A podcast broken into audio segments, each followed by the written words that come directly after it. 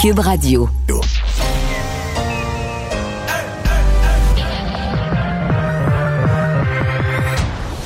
deux, deux, deux, deux animateurs cohérents, deux visions différentes. Une seule émission, pas comme les autres. Mario Dumont et Vincent Dessureau. Cube, Cube Radio. Bienvenue à l'émission. Mercredi 19 août, on va passer euh, ces deux prochaines heures euh, avec vous à vous résumer euh, cette journée encore assez chargée en actualité. Bonjour Vincent. Salut Mario.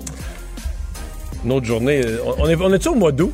Euh, tu- non, on s'y croirait pas. euh. D'ailleurs, tu on parle beaucoup de politique alors que normalement, on Oui. pas, n'a pas repris. Normalement, à ce date-ci, euh, tu t'as le congrès des jeunes libéraux là, au mois d'août. T'as une couple de petits événements comme ça. Mais, tu pas la, pas la grosse affaire.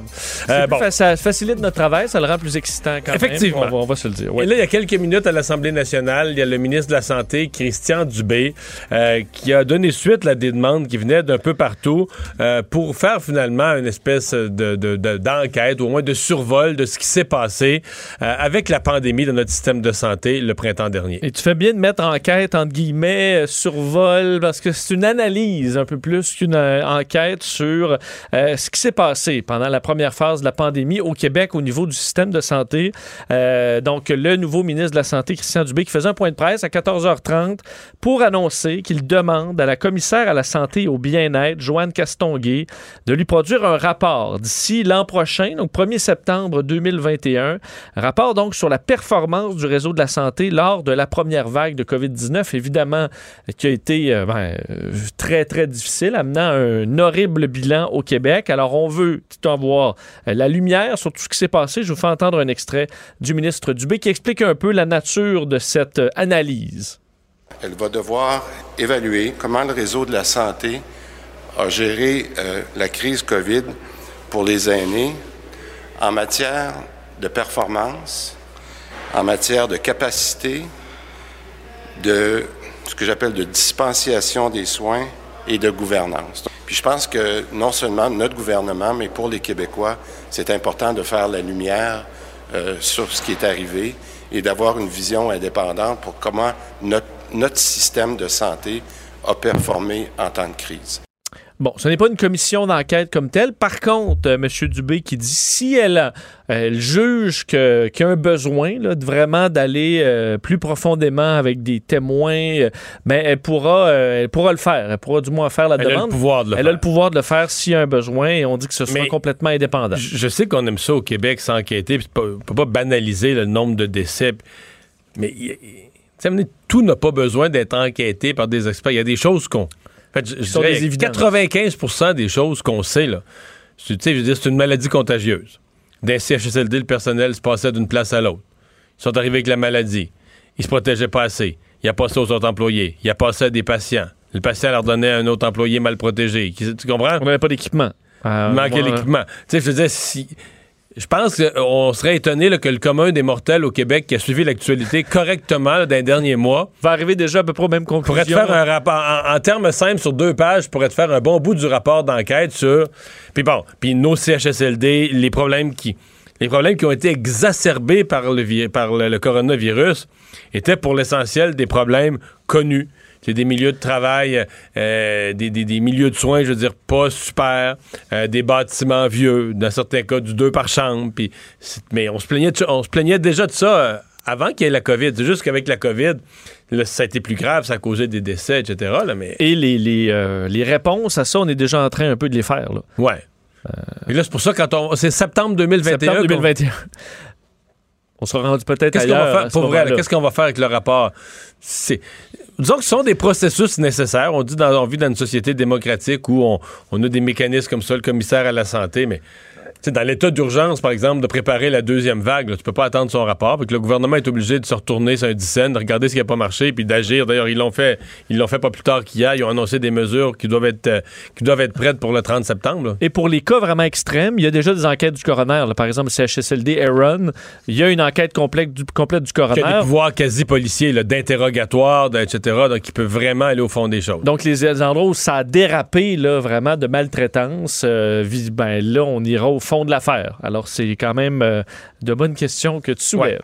Bon, nombre de cas au Québec, euh, ça reste aujourd'hui positif quand Oui, même. 64 nouveaux cas, euh, deux décès seulement, une personne de plus hospitalisée, donc euh, quand même assez, stable. On reste en bas de 100 depuis quand même un certain temps maintenant au Québec.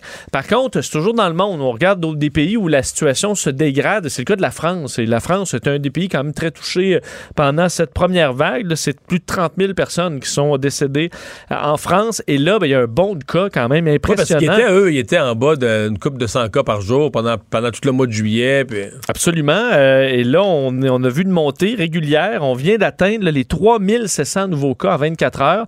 En fin de semaine, c'était 3100 ou quelque chose du genre. en fin de semaine, deux fois 3000 samedi et dimanche. On n'avait pas vu ça depuis le début du mois de mai en France, là, au moment où ça c'était en baisse. Et ça a été en Ouais. baisse ensuite Et pendant J'ai vu longtemps. c'est 3000 aussi en Espagne. Euh, ça avait moins baissé qu'en France. Ça avait quand même baissé beaucoup plus. C'est reparti en montant. Euh, je voyais tout à l'heure que la Norvège vient d'imposer la quarantaine aux voyageurs de toute une série de pays d'Europe où la maladie est en, est en remontée. Je pense l'Irlande, la Grèce, l'Autriche.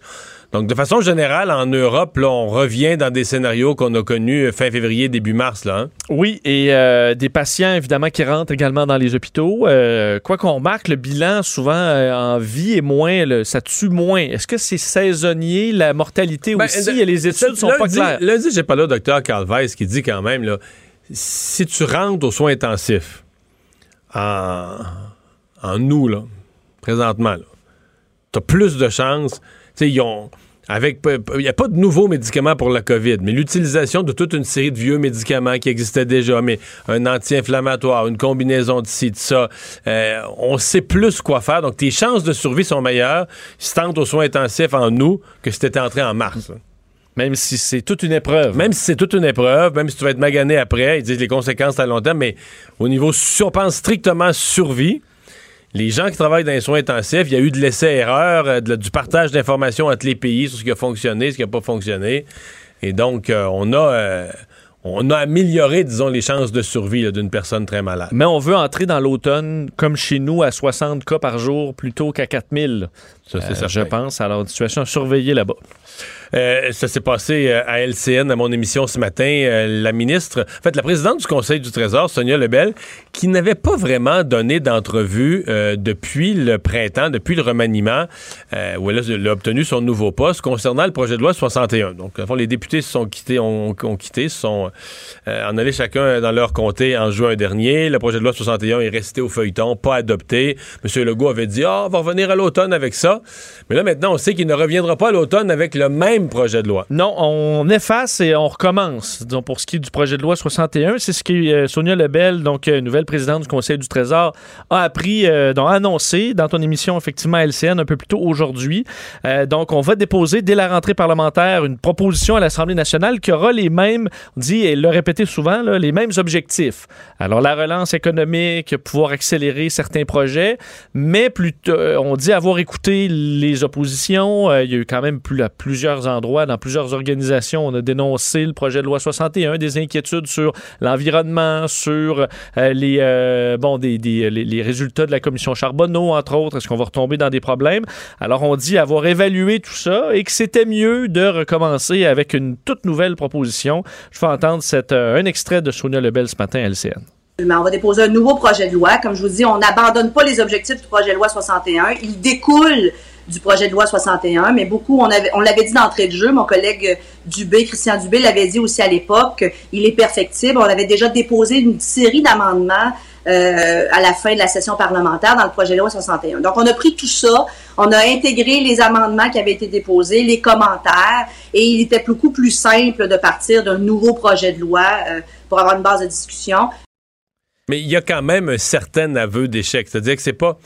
Peut-être que pour le public, où on peut dire, ouais, c'est plus commode de partir d'une. tu sais, Tant, tant qu'à tant qu'à faire énormément de changements, énormément d'amendements, des fois, c'est mieux de repartir d'un nouveau projet de loi. Il en demeure pas moins que symboliquement, là, je suis peut-être trop politique, moi, là, mais symboliquement, c'est pas la même affaire, tu comprends, euh, de faire des corrections. Un amendement, c'est une correction. De Ouais. dire, moi, je garde. Tu sais, tu fabriques un nouveau véhicule, là. Tu lui donnes un nom, là. Puis tu dis, ah, regarde, là, il va pas bien, euh, le moteur n'a pas de puissance, mais tu sais, amènes une série de corrections là, techniques, tu gardes le même nom de véhicule, puis c'est juste que tu changes euh, la façon dont les, bougies sont placées. Tu changes. C'est pas la même affaire que de dire. Là, tu dis que tu changes le. On part à zéro. Je le pars à zéro. Il va, ça, il, va rouler quand même, mais ça va être un autre char. Ouais, c'est ça. Puis il portera pas le même nom. Là, c'est vraiment ça. Tu pars, c'est un nouveau projet de loi.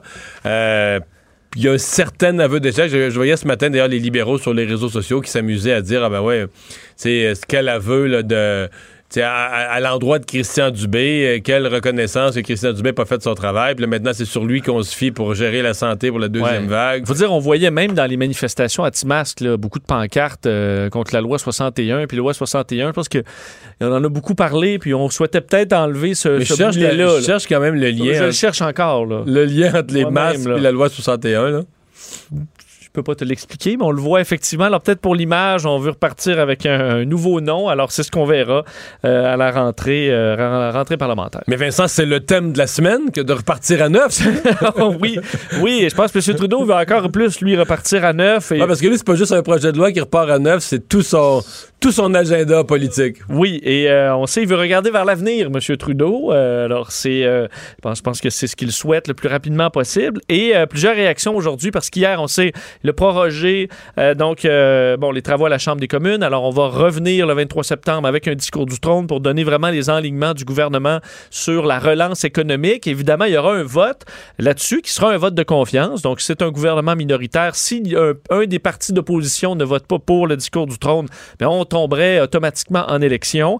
Alors euh, aujourd'hui, on peut entendre les partis d'opposition réagir, entre autres du côté du, du Parti conservateur. Bien, la première opposition, on dit que c'est le, but, tout ça, c'est détourner l'attention des Canadiens sur la corruption de son gouvernement. C'est ce qu'a dit le porte-parole en matière d'éthique, euh, Michael Barrett, aujourd'hui. Et entre autres, Gérald Deltel, encore une fois, ton émission a, réagi. Je vais vous faire entendre euh, sa réaction pour ce qui est euh, du, du, Parti conservateur, mais également du Bloc et du NPD sur ce vote de confiance qui s'en vient à la fin du mois de septembre. On peut les écouter si par malheur le gouvernement actuel n'a pas un plan de resserrer les dépenses publiques et au contraire continue à dépenser comme c'est pas possible, eh ben écoutez, c'est sûr que nous autres, ça va pas être facile de dire oui à ça. On est vraiment en mode négociation. Et si ça ne fonctionne pas, ben à ce moment-là, euh, M. Trudeau aura à subir les conséquences de ne pas avoir posé les gestes nécessaires pour améliorer le sort des citoyens québécois tout simplement. Il n'y a rien de garanti. Si les libéraux veulent jouer la carte de l'arrogance et de la fermeture, ils vont devoir probablement payer le prix. On ne souhaite pas d'élection là. Je pense pas que ça aiderait personne. C'est Alexandre Boulris. On le euh, croit, du, du, NPD avant, Boulris, à du, du, Bloc québécois. Mais Alexandre Boulris, c'est qui veut pas d'élection. Alexandre Boulris du NPD qui veut pas d'élection, on les, on les croit totalement. Et c'est pour ça, moi, que je... Le scénario d'une élection, à moins que Justin Trudeau euh, se sente prêt, puis qu'il barbe tout le monde, puis qu'il dise au NPD, il fait une réunion au sommet avec Jack Metzing, puis Jack Metzing arrive avec ses cinq demandes, puis Justin Trudeau, voulant le barber, dit, garde, là, tes cinq demandes, là, euh, oublie-les, là. Tes cinq, c'est 0 en 5. Oui. Là, tu le forces dans le. Mais même là, je pense que le NPD trouverait une raison. ah, il nous a pas donné. Directement, on n'a pas obtenu nos demandes, mais indirectement, on est satisfait de certaines choses. Pour les changements climatiques, ou euh, on peut toujours trouver je, quelque je, je n'imagine pas le NPD. Tu sais, partir en élection, c'est bien beau de faire le fanfaron en chambre, mais le lendemain, tu es en élection. Là. Puis c'est compté par compté. Puis si tu perds tes comptés, tu te retrouves après avec un caucus. Déjà que le NPD, sont, ils sont restés une vingtaine de la dernière élection. Il était 100 il était 100 il n'y a pas si longtemps. Là, ils sont pas sur la bonne pente. Puis moi, je pense qu'il y avait une autre élection. Et je vois pas comment ils feraient des gains. À mon avis, Ça donne quand même une chance aux bloquistes de sortir, de, crier autant qu'ils veulent contre Justin Trudeau. Ça, le, poids sera pas sur eux autres. Ouais. Aussi. Effectivement. Effectivement. alors, ils pourront. Euh, ça, on se dirige vers ça pour la, pour la rentrée. Euh, parlons du port de Montréal parce que ça, ça brasse. Ben, D'abord, je pense que le public a appris qu'il y avait un problème de négociation au port de Montréal fin juillet, alors qu'il y a eu euh, vraiment le, des actes de violence, d'intimidation, etc. Bon, là, on, on a fini par tomber dans une, une grève générale illimitée. C'est la dixième journée aujourd'hui. Mais bon, on dirait que ça a pris dix jours, mais là, on commence à, voir et à sentir pour le grand public, pour les autres secteurs de l'économie. Euh, c'était pareil que dans le ferroviaire, remarque. La première journée qu'il n'y a pas de train, là, personne ne s'en rend vraiment compte. Mais au fil des jours, on se rend compte des, retards de livraison, des produits qui seront plus ces tablettes, des camionneurs qui ont plus d'ouvrage parce qu'ils ont plus à transporter le matériel. Euh, oui, je peux te dire que pour voir euh, naviguer sur le fleuve, là, je vois le port de Montréal et ça s'empile les conteneurs. C'est rendu impressionnant. la Mais c'est des de dizaines conteneurs. de milliers. Hein? C'est 90 000. C'est inimaginable. Euh, c'est, impressionnant à voir. Là. Ceux qui peuvent circuler sur le fleuve Saint-Laurent, on voit les bateaux euh, qui sont là depuis 10 jours, là, des porte-conteneurs euh, pleins à rabord et qui n'ont pas bougé euh, là depuis, de- depuis le début du conflit. De sorte que l'Association des employeurs maritimes demande d'en arriver à une entente là, négociée le plus rapidement possible et demande à ce qu'on puisse faire un peu de travail. là. donc, gérer certains conteneurs jugés plus importants. Déjà, le syndicat avait offert de déplacer les conteneurs qui, qui sont reliés à la pandémie. là. Mais, a- pas des autres. Même si c'est des médicaments, s'ils sont pas reliés à la pandémie, ils ne déplaceraient pas. Exact, parce que de l'équipement pharmaceutique, il y a même de la, de la nourriture euh, qui, qui- qui risque de se perdre avec le temps. Donc, euh, l'air qu'il y a des conteneurs de fruits de mer, là. Pour vrai. oui, je... je... T'en Il veux va falloir plus. mettre de l'épice beaucoup, je pense, pour les, pour les, pour les servir. Sauce forte. Euh, oui, beaucoup de sauce piquante, effectivement, parce que donc, euh, on, et on- ça amène donc la question est-ce qu'on doit faire. qu'il n'a pas fait chaud, moi, dans les deux dernières. Ben là, c'est plus frais là, mais il fait chaud, je te C'est confirme. en sûr qu'à de 40 conflit. degrés dans un container. euh, Ben, il y a des conteneurs réfrigérés. Oui, c'est ça. Mais euh, Sûrement, quand même. Ça a ses limites, effectivement. Euh, donc, est-ce que les cadres devraient commencer à déplacer ces conteneurs-là? Mais évidemment, quand tu rentres des travailleurs, euh, bon, qui... euh, Des scabs, les- des- des appelle remplaçants. des scabs, des ren- travailleurs remplaçants, ben, ça peut faire augmenter les tensions. C'est du moins le point de vue du, euh, du syndicat. Euh, je vais vous faire entendre là-dessus Martin Tessier, le président de l'Association des employeurs, suivi de Michel Murray, le conseiller au syndicat des débardeurs du port de Montréal. Vous allez entendre le, le ton des, euh, des échanges, puisque du côté des employeurs, on s'inquiète qu'il y a des violences même ou euh, certains actes de vandalisme. On peut les écouter. Moi, je pense que dans toute société, tout le monde a son droit. Il faut respecter les droits des autres. J'espère que ça brassera pas, pour prendre votre expression. Je suis convaincu qu'ils ne sont pas contents, mais je m'attends à avoir aucune violence, aucune intimidation, pas aucun harcèlement. à chaque fois qu'il y a un conflit quelque part dans le monde, c'est la pire chose à faire d'utiliser des travailleurs de remplacement parce que ça fait monter la tension. Et présentement, dans le conflit du port de Montréal, on n'a pas besoin de se faire monter la tension plus qu'elle est levée présentement. On a besoin de baisser la tension.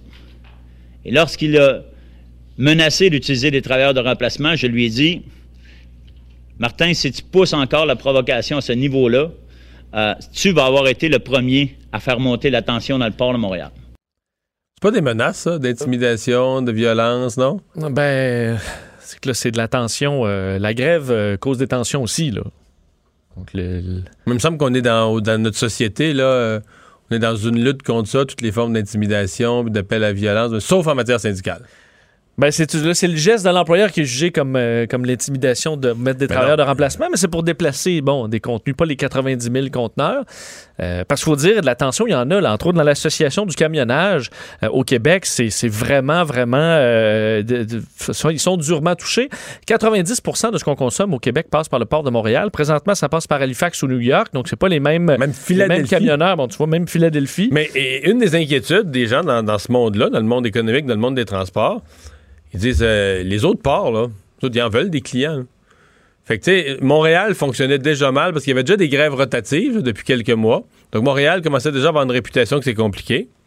Là, c'est la grève complète. Fait que, tu sais, un armateur qui est un peu écœuré du port de Montréal, puis il va à New York ou il va à Philadelphie, tout va très bien, là, peut être tenté de dire, ben, on va changer nos. Le contrat à long terme. On va changer le contrat à long terme, on va changer nos lignes. C'est d'ailleurs l'inquiétude dans le monde euh, du, camionnage au Québec, de sorte que la mairesse de Montréal, Valérie Plante, a demandé aujourd'hui au gouvernement fédéral de s'impliquer euh, davantage, de faire un effort supplémentaire, euh, disant que les activités sont, vitales à la métropole, qui euh, bon, déjà avec la pandémie, alors c'est une situation qui, s'ajoute de plus.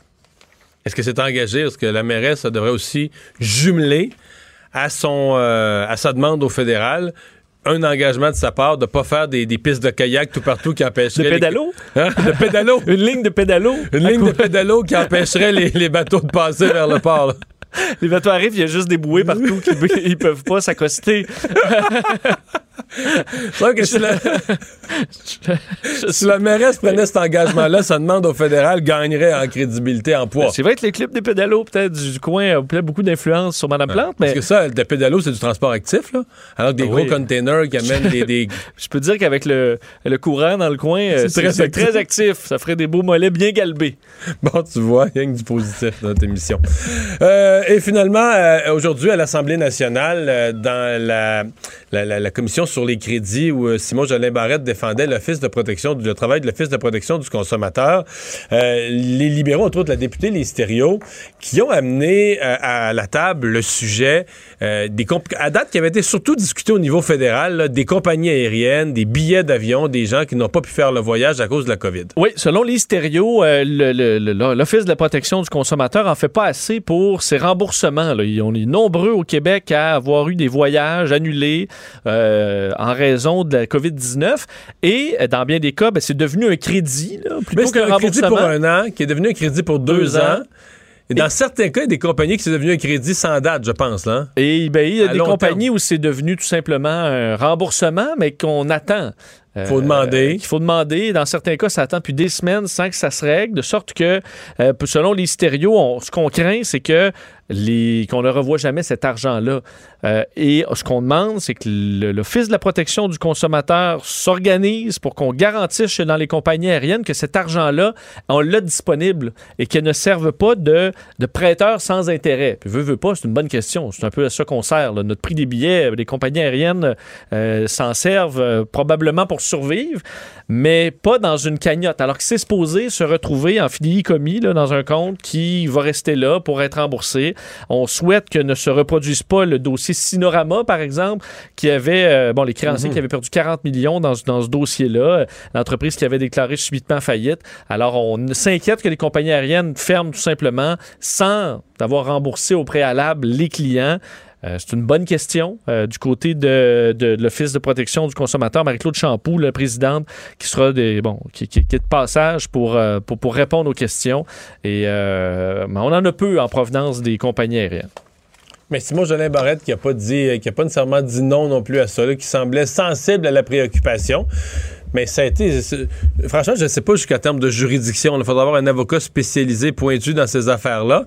Mais est-ce que, est-ce que vraiment l'Office de protection du consommateur, juridiction, oui, il y a une transaction de consommateur, mais en matière d'aviation qui est fédérale. Fédéral, complètement. Il y a comme une zone grise de juridiction là, qui me qui m'échappe un peu. Là. Et il y a aussi, euh, il faut dire, des actions collectives contre les compagnies. Alors, on verra en justice aussi où ça va. Alors, on, euh, actions collectives, entre autres, contre Air Canada, Sunwing, WestJet et Air Transat. Merci. Culture et société.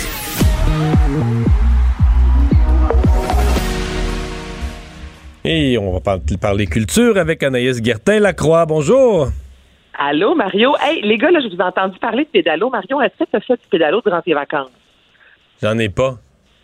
T'as pas de pédalo? J'en ai plus, en fait. Je fais du kayak, je fais de la chaloupe pour pêcher, puis j'ai un ponton. Mais t'as eu un pédalo? Moi, on avait, quand, quand on a acheté le chalet, il y a un pédalo qui venait avec. Puis cet été, au début de l'été, je l'ai vendu. Parce qu'on n'en faisait pas vraiment. On Ouais. fait du kayak. On... Tu savais pas encore quel bord tourner pour virer à gauche. Non, non, on l'a déjà fait. Les enfants en avaient fait un petit peu au début, mais là, mettons, depuis. Et l'année passée, on l'avait même, pas- même pas mis à l'eau. là. OK. Fait que ce printemps, je l'ai, La euh, vendu. partie. Pourquoi? T'as-tu une fascination sur le pédalo? euh? Absolument pas, mon Dieu, j'en ai pas fait depuis 10 ans, puis ça me manque pas, pas en tout. Fait que je me demandais si de ton côté, t'en faisais. Non, non, non. Euh, tu veux nous parler de Paris Hilton? Je vous parle en fait de Paris Hilton qui, hier, a dévoilé une bande-annonce d'un documentaire qui a intrigué, je vous dirais, beaucoup, euh, euh, oui, les gens, mais ses fans surtout, qui se nomme This is Paris, documentaire qui va débarquer sur YouTube le 14 septembre prochain, dans lequel euh, Paris Hilton évoque une expérience assez traumatisante qu'elle a vécue lorsqu'elle était enfant. Et là, on n'est vraiment pas dans le glamour et le fameux That's Hot qu'on a pu voir euh, euh, plus- pendant plusieurs années avec Paris. Elle veut vraiment montrer, en fait, la femme femme qu'elle est. Je vais faire entendre un extrait. C'est en anglais, mais elle raconte vraiment à quel point, lorsqu'elle était jeune, elle s'est, elle est embarquée un peu dans un personnage et évidemment, en vieillissant, elle a dû garder ce personnage-là et à quel point, à un certain moment, ça peut devenir difficile de toujours jouer euh, la belle fille souriante qui vit dans des hôtels de luxe, d'avoir une vie parfaite quand c'est pas nécessairement la réalité. Ça devient assez euh, lourd sur le moral? On écoute ça. For me to like be normal. No one really knows who I am. I'm always putting on this facade or just like happy, perfect life. Have fun. And you happy? Sometimes. They say trauma. The mind may forget, but the body never forgets. Donc, bref, Hmm. j'ai hâte de voir ça. Ça a été partagé euh, beaucoup sur les médias sociaux. Une Paris Hilton qui a commencé sa carrière jeune à 19 ans comme mannequin pour l'agence de Donald Trump, quand même, Team Management, qui en 2003, elle a commencé la télévision. Euh, bref, on, je pense qu'on va découvrir une femme qu'on n'a pas vue beaucoup euh, dans les médias, vraiment, peut-être un peu plus la vraie Paris Hilton. Mais elle aurait pu essayer d'être elle-même aussi. Est-ce qu'elle l'a fait? À quel Ben, pas, point ça lui aurait nuit, on le sait pas. Ben non, mais il y avait vraiment un gros personnage. Écoute, là, avec Paris Hilton, là, des produits dérivés, les fameux That's Hot, les chandails, mais c'est une autre époque. On revient quand même il y a 10 ans, là, Oui. ça a l'air d'être pas loin, mais en même temps, sais, on regarde une euh, Taylor Swift qui a récemment sorti un documentaire où elle dit à quel point que oui, la pression est difficile, puis Taylor Swift qui est un peu à bout littéralement de cette pression-là de la perfection.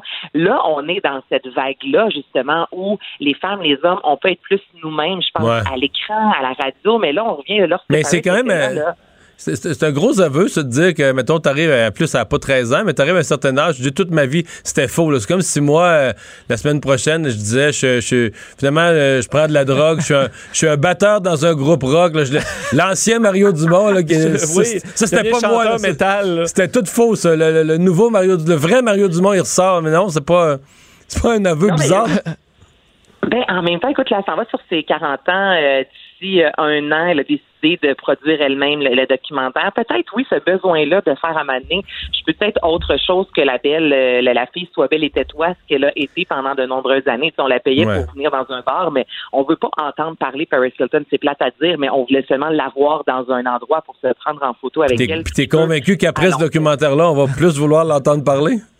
Ben, peut-être, Mario. Écoute, on va écouter le documentaire. Voilà. On va, attendre, on va voir. On va attendre, on va rester ouvert d'esprit. Voilà. voir. Parlons, Anaïs, de deux, deux actrices adorées du public qui se, qui se réunissent au grand écran.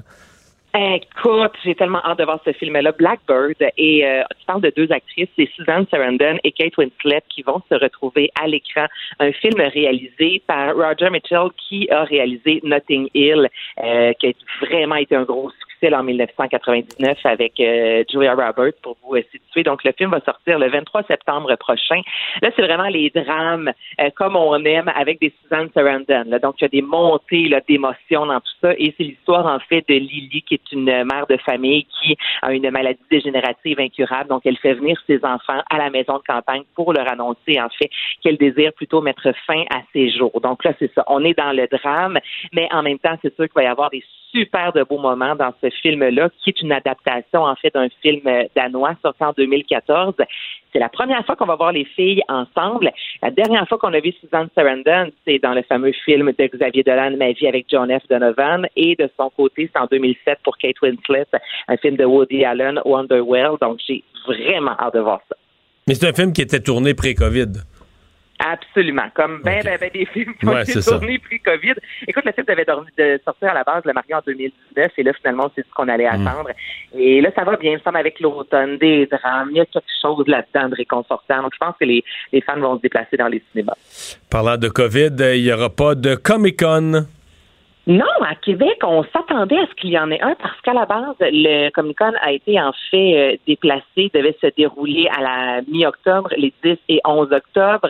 Et ben là, finalement, on a décidé vraiment de reporter ça l'an prochain en 2021. On n'avait pas mis les billets en vente, mais on n'avait pas encore annulé. On se dit, on va voir un peu comment ça fonctionne là, euh, au niveau justement des mesures sanitaires. Là, oui, on peut être 250 par endroit, surtout à l'extérieur, mais c'est impossible vraiment de tenir comme ça un salon qui, depuis 2014, a attiré 60 000 visiteurs.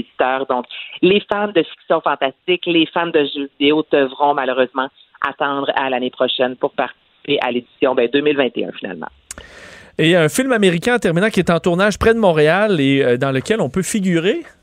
Ben oui, c'est peut-être ta chance, mon Vincent. Ben, j'en rêve. Un film, un film de Noël en plus. Ah non, non, je suis I'm out, sorry. Mais il n'est pas tourné, il est pas tourné au lac Brome? Ben oui, c'est tourné au Lac Brome, à Knowlton. C'est le titre, le film en fait, c'est euh, Christmas Ever After. J'ai vu ça dans la Voie de l'Est. La manchette là-dessus. Oui, dans la Voie de l'Est. Le Ben, journal régional pas, de là-bas, là, de, de, de Granby-Bromont. Ben oui, mais écoute, Mario, quand un film comme ça, américain, débarque avec Betty White quand même, Kelly Rowland, la chanteuse, Mario Lopez, et là, c'est ça, c'est un film de Noël, donc tout ce que, excuse-moi le- l'expression, mais tout ce que de plus kitsch dans un film de Noël passe dans un petit village avec une peine d'amour. Alors là, on invite les gens, on invite les Québécois qui ont envie de vivre justement une expérience de figuration, de s'inscrire sur euh, Montréal Casting. Donc c'est pour ça, Vincent, je te disais, mais j'avais oublié à quel point j'aime beaucoup plus Noël que vous deux réunis. Hmm. Ben, mais là, il va y avoir de la neige en, en août ou en septembre. Ils vont, vont- pour vrai, ils vont, ils vont simuler de la neige. Dans l'article, ça disait ça. Ben oui, ils vont simuler de la neige au même titre que quand il y a eu la pub La Route Fortune l'an passé. Ils ont tourné ça euh, vraiment durant l'hiver et ils ont fait fondre la neige pour qu'on ait l'air d'être l'été. Tu sais, c'est quoi la magie du cinéma, la magie de la télé? Donc, il va y avoir de la neige sous peu au lac Bron. Bon, c'est bien ça. Bon. Ben, merci beaucoup, Anaïs. Ça fait plaisir. À demain, on s'arrête. Mario Dumont et Vincent Dessureau. Inséparables comme les aiguilles d'une montre. Cube Radio. Alors, on est de retour. Hier, le Canada a eu une nouvelle ministre des Finances, Mme Chrystia Freeland, qui a pris la relève après le départ de Bill Morneau. Euh, on a analysé la politique de ça, mais aujourd'hui, on va regarder euh, l'état actuel des finances du Canada. On dit, bon, on s'en va de loin vers le pire déficit de, de l'histoire du pays. Euh, quels sont les défis? Qu'est-ce que Chrystia Freeland trouve au moment où elle s'assoit euh, dans cette nouvelle chaise? Luc Godbout, professeur titulaire et chercheur à la chaire de recherche en fiscalité et finances publiques à l'Université de Sherbrooke est là. Bonjour, Monsieur Godbout. Bonjour. Bon, qu'est-ce que qu'est-ce qui vous frappe? Quelle est la, la- la première chose euh, qui euh, devrait attirer l'attention de Mme Freeland? Ben, manifestement, c'est sûr que c'est l'ampleur du déficit de l'année en cours. Euh, en milliards, là, on sait que c'est le plus gros, 343 milliards. Mais, mais en, en importance relative par rapport au PIB, là, c'est du jamais vu depuis la Seconde Guerre C'est mondiale. ça, on remonte à la Deuxième Guerre. Donc Euh, là, ça, ça, c'est énorme. Et à date, dans ce montant-là qui avait été préparé par Bill Morneau, il n'y a pas un sou pour la relance économique qui va arriver à l'automne. là. Donc, ce montant-là, il est appelé à croître. Donc, euh, c'est sûr qu'elle va devoir l'augmenter, à moins que l'économie changerait du tout On au tout, faire, y a-t-il une limite? On peut-tu faire un déficit de, de, de, de, de- de 400 milliards, de 450 milliards, de 500 milliards dans une seule année? Mais on, on, on s'enligne vers un déficit plus gros que 343 milliards, considérant le plan de relance qui devra être ambitieux. Là, les bonnes nouvelles, c'est que du côté de la PCU, on va migrer vers l'assurance-emploi. Là, donc, ces programmes-là ont été balisés. Mais cela dit, on s'enligne vers un déficit qui est, qui est énorme. Son défi... euh, Parce que je me souviens qu'on se soit parlé quelque part en avril, peut-être début mai. Hein? Puis là, on parlait à ce moment-là d'un déficit de 125 milliards, puis on capotait, là. On trouvait Oui, ça on, a énorme. fait les, on faisait les fous, là. On a dit euh, peut-être qu'il va atteindre 100, peut-être qu'il va atteindre 150. Là, le, le, le, le, chapeau de verre a éclaté, puis on est rendu, ils l'ont annoncé au milieu de l'été à 343. Mais comme je dis, comme il n'y a pas de plan de relance, il est appelé à être plus élevé, ce déficit-là, à moins que l'économie se redresse, là, mais on voit pas ça à, à- à- à l'horizon. Bon, dans, le 3, dans le 300, ben, ça sera peut-être plus, mais dans le 343 qu'on a à l'heure actuelle, comment on voit le partage? Parce qu'il y a l'exemple de la PCU. Ça, le gouvernement se défend en disant, ouais, mais ça, c'est pas récurrent. là. Je serais pas pogné avec ça dans mon budget 21, 22, 22, 23, etc. C'est pas quelque chose, pas un programme qui revient toutes les années. Ça a été fait pour une fois. Fait que quand, quand ils vont concevoir leur budget de l'année prochaine, ça existe même plus. Alors, quelle est la proportion du 343 qui euh, disparaît d'elle-même? Disparaît parce que c'était des programmes qui ne reviennent pas, qui étaient pour une seule fois. Ben, c'est plus que la moitié parce qu'en partant, si on prend les deux principaux, euh, la PCU et la subvention salariale euh, pour les entreprises, là, les deux ensemble, c'est 180 milliards. Euh, c'est ouais, c'est ça, c'est 160 milliards et 80 milliards chacun, un peu plus là. Et donc ces programmes-là sont pas appelés à être répétitifs. Il y a eu déjà plus d'argent dans l'assurance emploi que ça devrait se résorber, en tout cas à plus ou moins longue échéance là. Et toutes les bonifications qui étaient ponctuelles là, allocation au PC, allocation canadienne pour enfants, crédit de TPS, même pension pour les aînés, c'est des montants ponctuels. Tout ça, ça, va disparaître. Donc mettons, mettons, faisons un chiffron la moitié. On peut dire si Mme Freeland, l'hiver prochain, prépare son budget pour être déposé euh, quelque part euh, fin février, début mars, il y a la moitié du déficit qui disparaît de lui-même, ben, à moins qu'il y ait une autre pandémie, mais disparaît de lui-même parce que c'est des choses qui n'étaient pas récurrentes, qui ne reviennent pas. Mais il y a une autre moitié où là, il faut que tu fasses un plan. Il faut que tu fasses un plan de résorption du déficit euh, avec des mélanges d'amélioration des revenus, de réduction des dépenses me semble que ça peut pas pas faire mal à quelque part. Là, j'ai vu entendu M. Trudeau dire qu'il n'y aura pas d'augmentation des taxes et des impôts. Mais il va falloir qu'il y ait des. Il falloir faire quelque chose pour il va falloir qu'il y ait des gestes. Mais mettons que le, 3, le 343 milliards, il y en a une partie, effectivement, que c'est des dépenses non récurrentes. Il y a une autre partie qui découle de l'affaissement des revenus cette année du gouvernement. Donc, déjà, l'année prochaine, les revenus pourraient s'améliorer de d'eux-mêmes parce que l'économie va aller mieux. Donc, mettons qu'on se ferme les yeux pour dire, elle a commencé son budget de l'année prochaine avant le plan de relance, là. Puis mettons qu'on est à 100, 125 milliards de déficit pour l'année prochaine.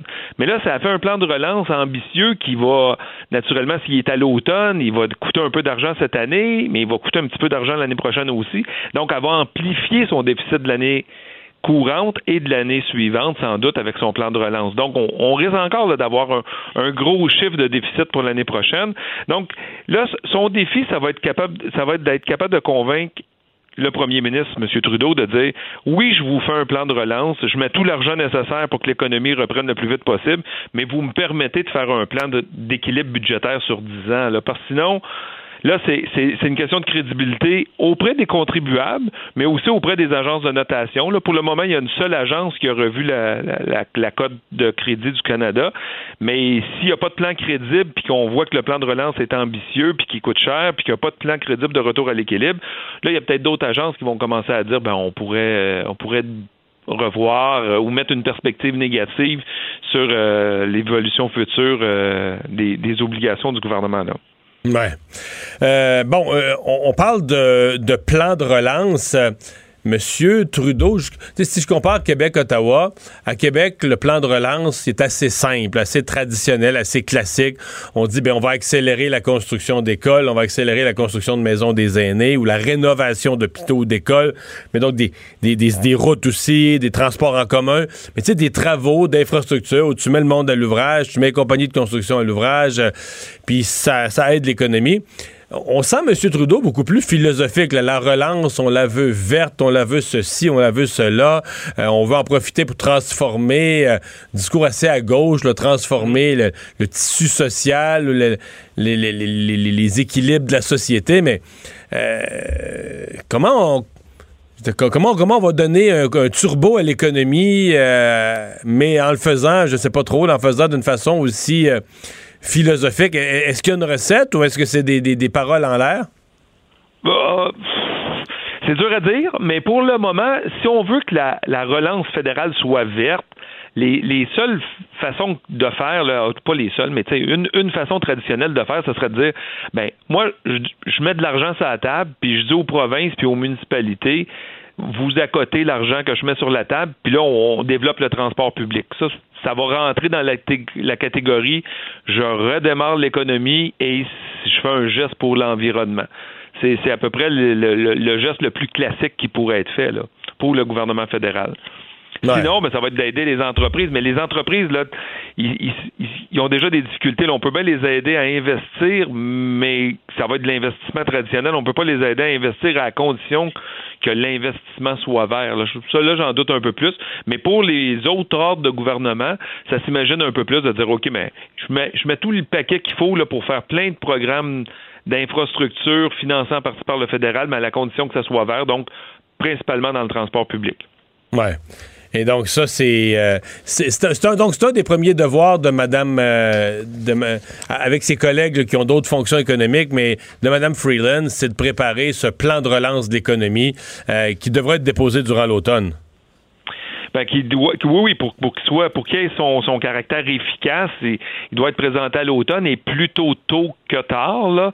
Donc, euh, on peut s'attendre avec la- le, le- le- nouveau discours du trône qui arriverait vers le 23 septembre. là. donc, ça devrait arriver quand même assez On devrait avoir les signaux dans le discours du trône de ce que sera le plan de relance, puis le plan de relance devrait arriver, euh, non, moi je dirais de dans la première moitié de l'automne, donc avant le 15, euh, 15 novembre, là, à, mes yeux. Et même chose pour Québec aussi, qui s'enligne aussi pour. On a dit tantôt qu'ils avaient déjà dit un peu ce qu'ils voulaient faire en termes de relance, mais ils ont encore un 4 milliards de côté du côté de Québec là, pour, qui pourrait être mis à la relance, et donc ils pourraient avoir des initiatives dans ce qu'on appellera un mini-budget. là. À Québec et à Ottawa, les scénarios qui sont en cours là, euh, au niveau budgétaire et économique sont... euh, hier, par exemple, je parlais au ministre des Finances, Éric Girard, à Québec, il m'expliquait que les scénarios qui sont sur la table, c'est basé sur le fait que cet automne, la pandémie va faire va causer des dommages. il va y avoir des fermetures ici, et là, des complications. Mais pas une fermeture, euh, disons, généralisée. Pas, un, pas un grand coup comme on a vécu le printemps passé. Et je posais la question, puis il n'ose pas répondre, mais le ministre des Finances, il- faudrait pas que ça se reproduise. Il faudrait pas qu'on se retrouve avec des milliers et des milliers et des milliers de cas de COVID, puis les urgences qui débordent, puis les, soins intensifs qui débordent, et qu'on soit obligé de tout fermer l'économie, parce que la deuxième fois, on, on, disons, on, on le voit plus là, comment le gouvernement fédéral pourrait créer un autre PCU pour compenser les revenus. On voit pas comment les gouvernements pourraient... Puis je parle même pas de santé là, puis de décès, mais je parle financièrement, économiquement, assumer le coût d'une autre fermeture généralisée. Ben là, normalement, on doit apprendre de nos erreurs ou de la situation. Puis là, on, on a eu la première vague, on a fermé l'économie. Normalement, pour la deuxième vague, on doit se préparer. Puis on ne devrait pas avoir à fermer l'économie avec autant de autant, autant de, ri- de, de rigueur là, ou, ou de manière aussi forte. Donc, Parce que les entreprises ont appris à faire porter le masque aux employés, la distanciation. Les entreprises ont appris à fonctionner en présence de la COVID. Tout à fait. Donc, on devrait être capable d'être, plus modéré dans les restrictions s'il y avait la, si la deuxième vague était euh, même un peu forte. Là. Donc ça, mais c'est sûr que ça va avoir des effets économiques, mais moindres que la première fois.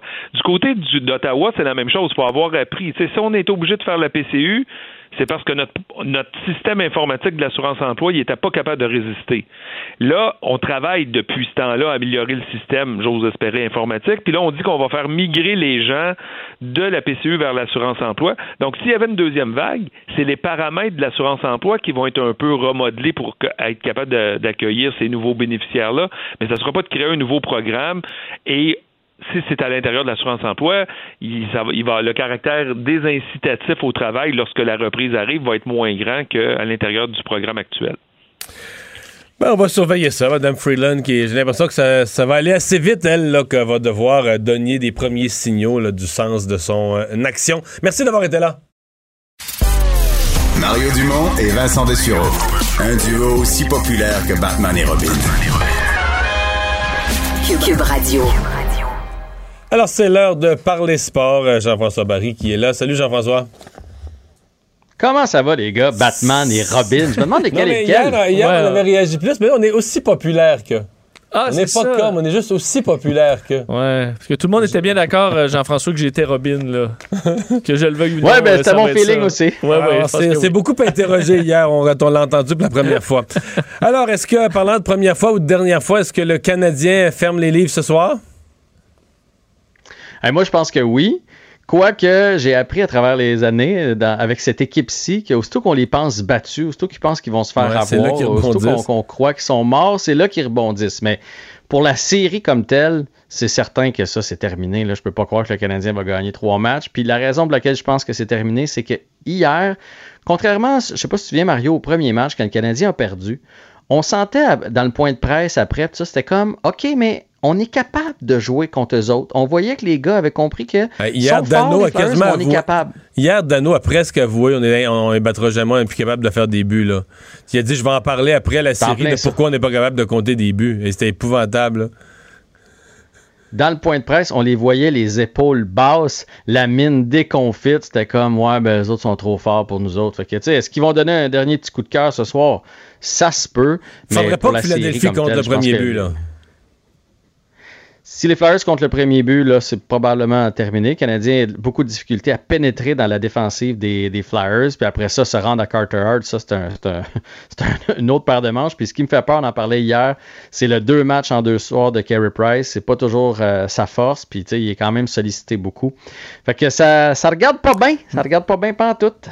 Mais c'est, c'est- on radote, mais ils ont gagné 5-0 un match. Là. Je comprends que là, c'était dans le après le départ de Claude Julien, mais c'est quand même que les mêmes eux joueurs. jouaient avec émotion, puis les Flyers les avaient vraiment sous-estimés. Parce qu'il faut Ouais. voir que les Flyers ont... Là, ils vont les sous-estimer après deux parties, deux blanchissages. là. Puis l'émotion, elle doit être là. T'es en série sur le bord de l'élimination.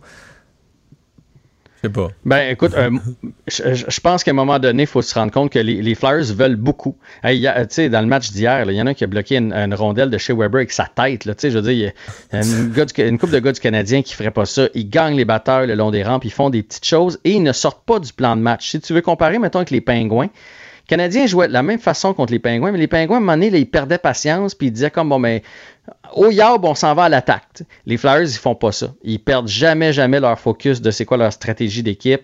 Euh, tu sais, souviens-toi, les Flyers, de- contre les Pingouins, dans le troisième match, les Pingouins menaient par trois buts en troisième période. Puis finalement, ils ont ouvert le jeu. Matt Murray a été généreux, puis le Canadien est remonté. Ça arrivera pas, ça, contre les, contre les Flyers. Puis le Canadien, le- le- je pense que le Canadien le sait bien que c'est pas quelque chose qui va arriver. Bon. Fait que là, il faut prendre ça un à la fois. Donc, commencer par compter le premier but ce soir. Mais euh, en fait, euh, une des Ouais. choses, un des hauts faits de la- de- du match d'hier, c'est vraiment le, le brassage des trios. Là. Tu te demandais à un certain point. J'essaie de me demander est-ce que Kirk Muller est découragé? Il cherche, cherche une, une façon de- de- de- d'allumer une mèche. Est-ce que Kirk Muller veut passer pour un génie là, sais, qui va rebrasser les trios? ben, euh, puis tout à coup, on va dire, ah ben c'est lui, là, sais, les, les trios qui ont été mauvais toute l'année, puis qui ont amené le Canadien en dehors des séries, parce qu'ils étaient en dehors des séries là, sans la COVID. Euh, lui, euh, Muller, en deux jours, il a remis ça droite. De comprendre qu'est-ce qu'il essaye de faire, parce que là, ça avait plus d'allure. Renaud Lavoie me disait ce matin qu'il y a, a eu 10, chan- 10 trios différents, là, 10 changements de trios dans le match.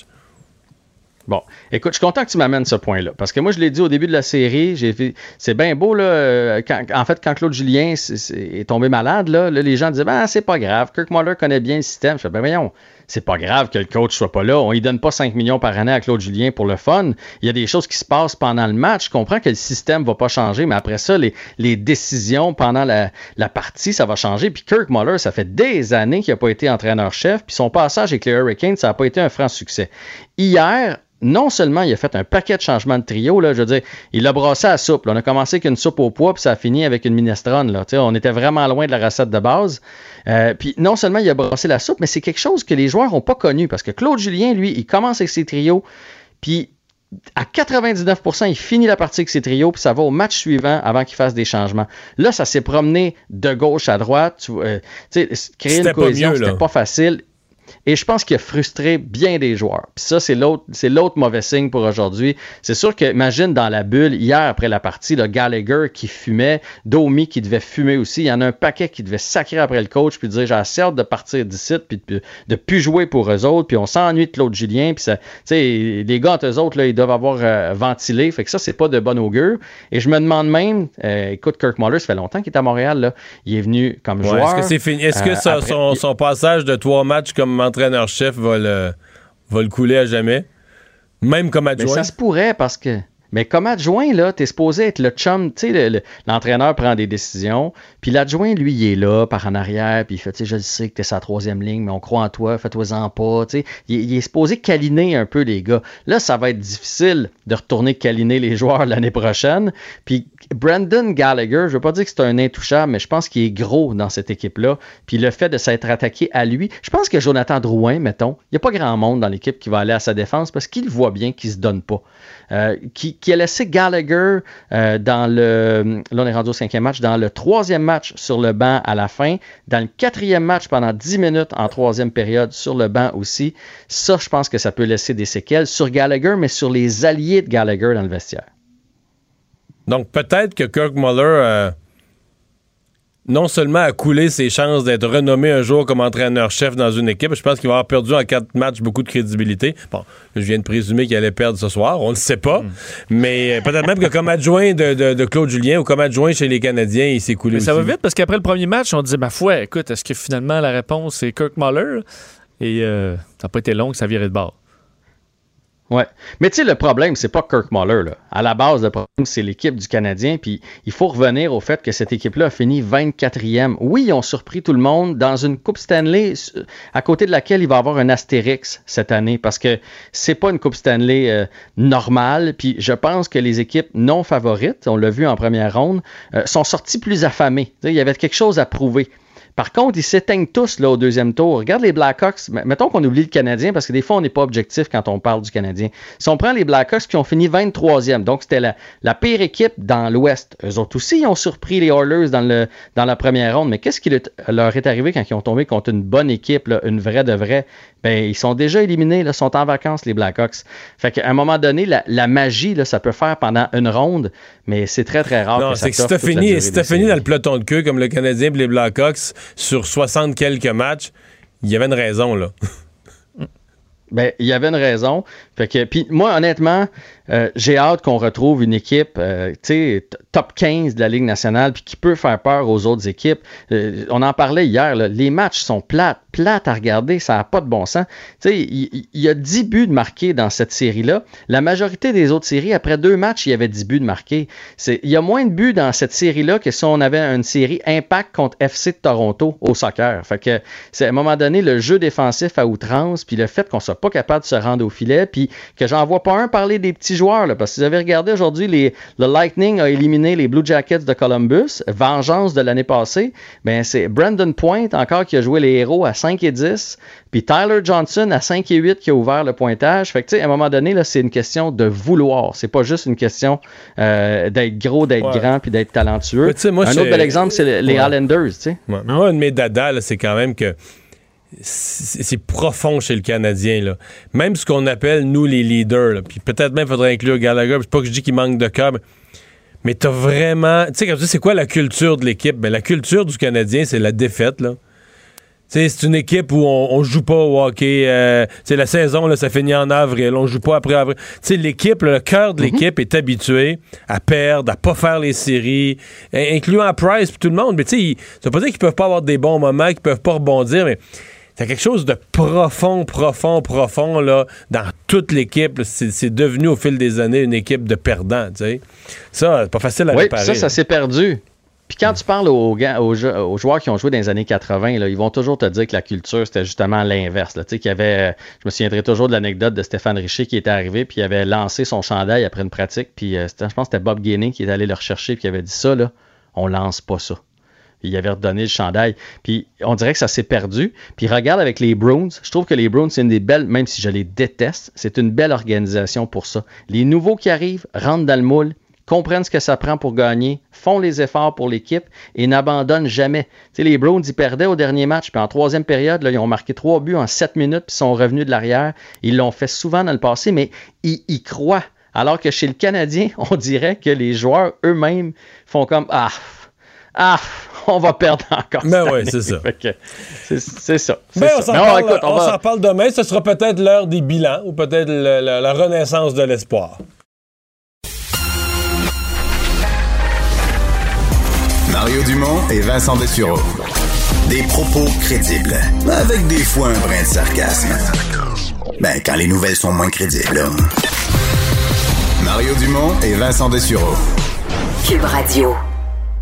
Alors Vincent, aux États-Unis, la convention démocrate qui, j'allais dire, qui se poursuit, mais en fait, je devrais dire qui, qui s'approche de son apogée. Là, on arrive au gros moment. Oui, si apo- apogée il y a quand même, Ouais. faut dire que c'est un exercice qui est un peu plus laborieux. Là. Évidemment, avec la COVID, euh, c'est- Ah, Parce ça se fait à exemple, quand, ils ont, quand ils ont annoncé officiellement la nomination, là, que Joe Biden Oui. était le candidat, Écoute, ça donnait un moment pout-pout. mais Mario, t'aurais fait ça à la DQ. En je l'aurais trou- 1994. je l'aurais trouvé cheap. là. Des petits euh, guirlandes de pharmacie euh, j'aurais dit, bon, OK, là, Mario, t'aurais pu mettre un petit peu En de. même temps, il n'est pas dans une foule, il n'est pas dans un auditorium. Non, non, mais je veux dire, c'est un parti. Écoute, c'est des, des centaines de millions de dollars qu'il va y avoir dans cette, dans cette campagne-là. Euh, je peux pas croire qu'on c'était n'est même, pas. c'était même pas des guirlandes de pharmacie, c'était de magasins à une pièce. Exactement, En bas, parce qu'on allait la voir Biden. Et là, c'est sur la chanson Celebration. Là. Celebrate good time. Comme le, le pays est en crise.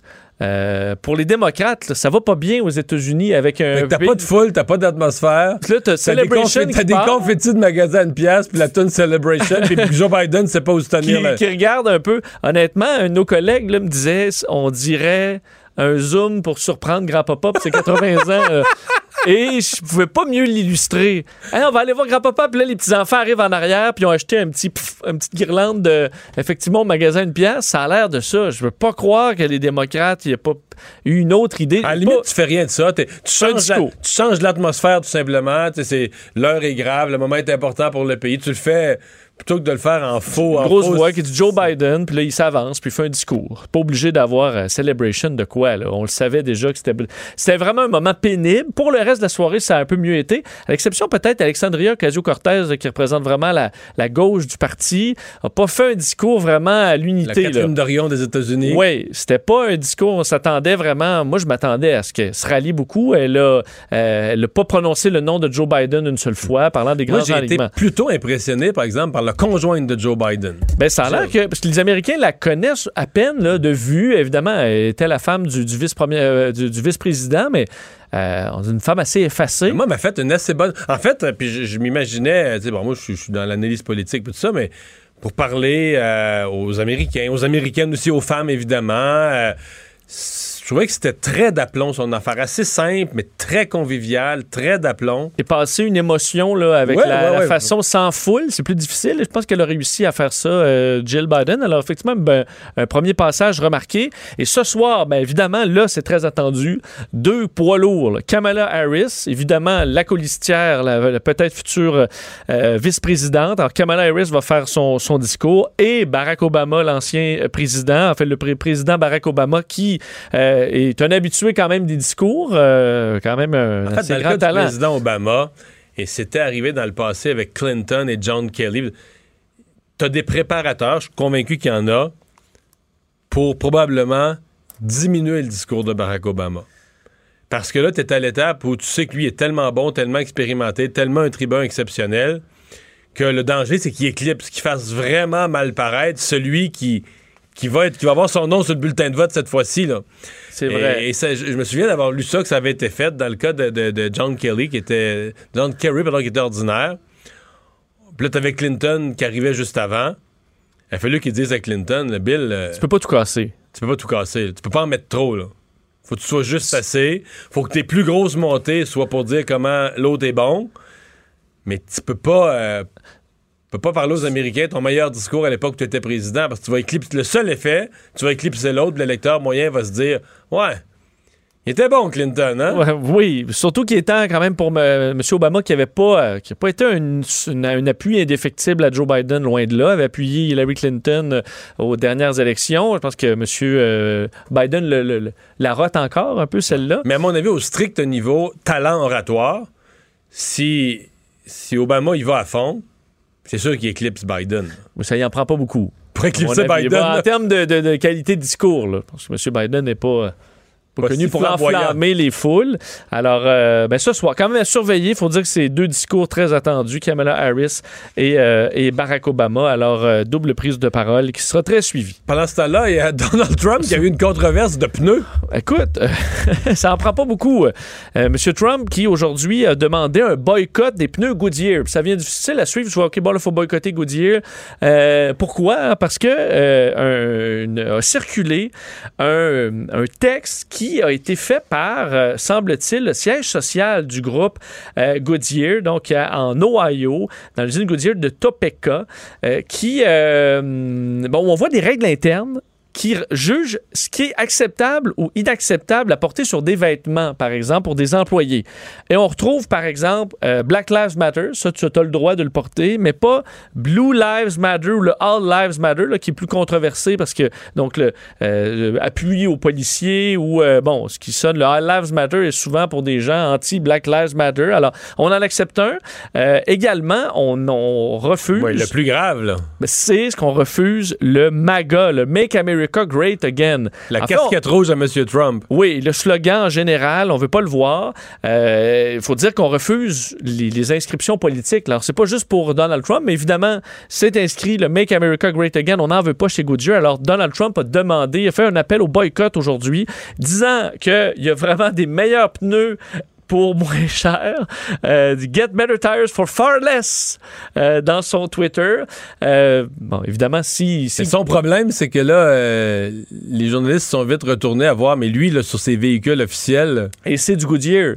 C'est une marque américaine quand même. Je comprends qu'il y a des, plein d'autres pneus. et C'est pas très rare aux États-Unis du Goodyear. Non, c'est pas très rare. Et on est tous conscients que si Goodyear appuyait M. trump, ce serait les meilleurs pneus au monde. là.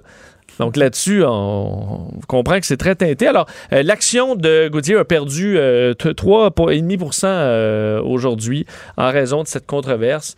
Alors, euh, est-ce que demain, on aura passé à un autre sujet où Donald Trump va continuer de s'attaquer à là, est-ce que, les, est-ce que les véhicules officiels vont tous changer de pneus cette nuit? Mettre des Pirelli ou. Je peux pas te dire. Ou des Acapelitanes, je sais pas de mon. euh, Mais euh, ça se peut, là, que tu vois d'autres pneus dans les prochains jours. Je serais pas si surpris. Bon, euh, euh, reste aux États-Unis. Euh, Il y a un, élu, un nouvel élu dans une primaire républicaine dont le curriculum vitae est le passé. Mais en fait, c'est pas le premier, ça fait quelques-uns. Des personnages quand même qui ont un passé assez impressionnant de, déclarations euh, inacceptables et qui, euh, bon, se font élire. Oui, euh, Laura Loomer, elle est une activiste, activiste politique, provocatrice de droite, qui a des propos, elle s'affiche comme étant une fière islamophobe.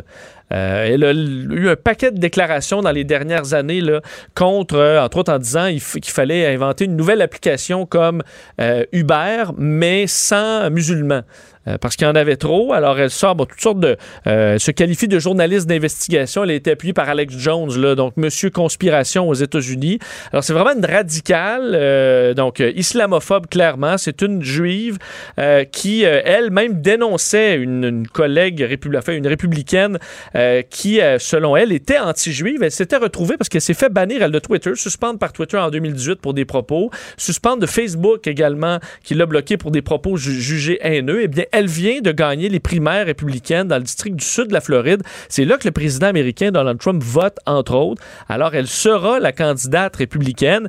Et évidemment, ça met dans l'embarras euh, le- la partie plus, euh, plus modérée du, des républicains qui voient ce genre de candidat-là, entre autres des pro-QAnon, par exemple, des scénarios de complot les plus farfelus, euh, qui se trouvent des postes comme ça pour. euh, Ben, en fait, c'est inquiétant pour la démocratie. Là.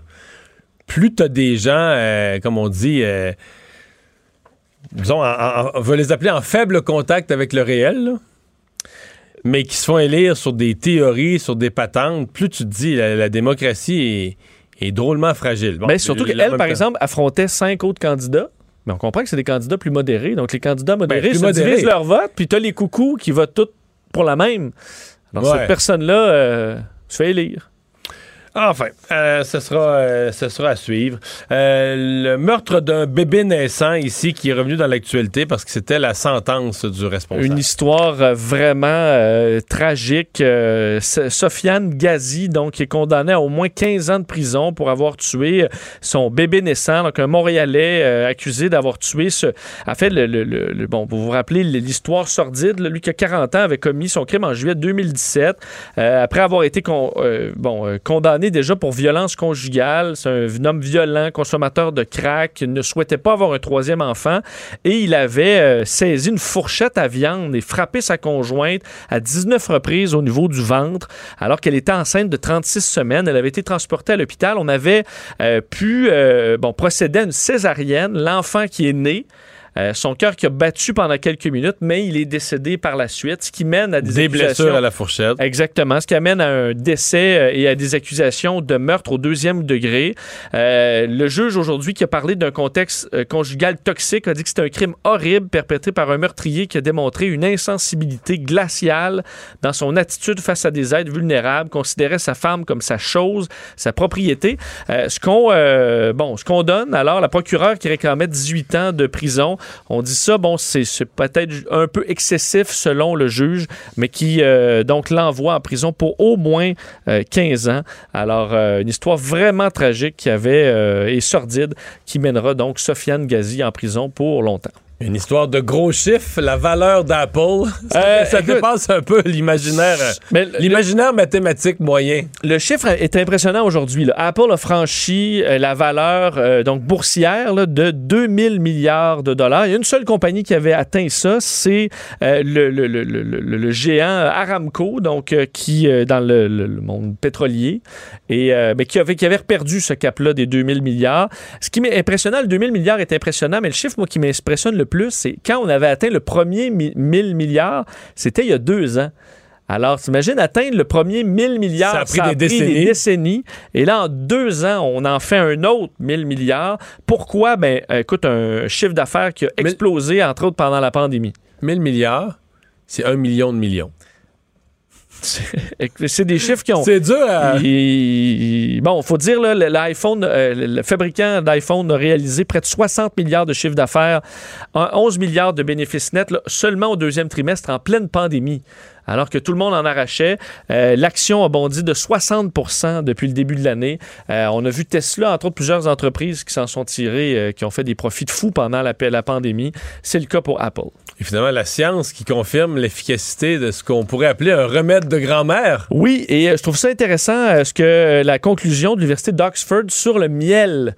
Euh, on sait, on en pa- il y a déjà les antitoussifs. là. Beaucoup de, de pharmaciens, des fois, on va dire ça, les antitoussifs, là, les sirops contre la toux. C'est que le sucre qui est bon Ça là-dedans. fonctionne pas du C'est-à-dire que ce tout. qui euh, fonctionne un petit peu, c'est le sucre, ça adoucit les cordes vocales, mais le miel le fait encore mieux. Et pour les infections, on dit du, haut- du, du- du, euh, haut du système respiratoire, là, donc le nez, la gorge, les cordes vocales, euh, les bronches, hein, on va souvent donner des antibiotiques alors que c'est complètement inutile selon les, les- les médecins d'Oxford qui ont fait cette étude-là et se rendent compte que ce qui fonctionne le mieux, mais c'est le bon vieux miel, quand même euh, un liquide assez euh, particulier dans, dans, dans, l'histoire qui a différentes propriétés. On dit qu'en général, euh, les symptômes vont être réduits de une à deux journées.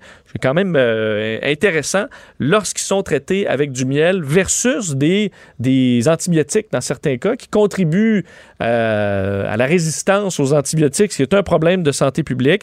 Ça demeure pas de grandes études. Là, on a pris des données de différentes études au fil des, des ans où on comparait des antihistaminiques, des, antihistaminiques, des sirops expectorants, des sirops contre la toux, des antidouleurs. Mais c'est quand même le miel qui ressort euh, numéro un. Ce qu'on avait, on n'avait jamais fait d'études de cette ampleur-là sur l'efficacité du miel. Alors quand il y a une petite toux sèche, du miel, c'est encore mieux que tout ce qui se vend en pharmacie. C'est la conclusion du... euh, évidemment, il y a des symptômes qui peuvent être la COVID-19. Il faut être très vigilant. Mais euh, en temps normal, le miel, ça peut faire l'affaire. Merci. Mario Dumont et Vincent Dessureau. Un duo aussi populaire que Batman et Robin. Cube Radio. Alors, euh, il s'est fait bien des travaux pendant la pandémie. En fait, il y a une partie des gens qui ont dit, on peut pas voyager, on va améliorer, on va rester chez nous, mais on va améliorer chez nous. Euh, et euh, là, on voit passer une flambée des prix. Moi, j'avais vu durant l'été, j'avais vu de mes yeux des, des pénuries, exemple dans le bois de le bois de patio, le bois traité, les vis à patio. C'est le temps de se faire un deck. Là, mais des, des, des sections complètes des vis à patio, plus rien, là, toutes les tablettes vides à la quincaillerie. Mais là, il semble qu'on a suffisamment de. C'est pas juste que les tablettes étaient temporairement vidées, on a vraiment baissé les inventaires, donc le 2 par 6, le 2 par 4. Euh, on est en manque et les prix qui vont. euh, augmenter. Euh, François Bernier, vice-président principal affaires publiques de l'Association des professionnels de la construction, la PCHQ. Bonjour. Oui, bonjour. Là, on parle de- d'augmentation de, prix pour le bois de construction, le bois d'œuvre assez spectaculaire.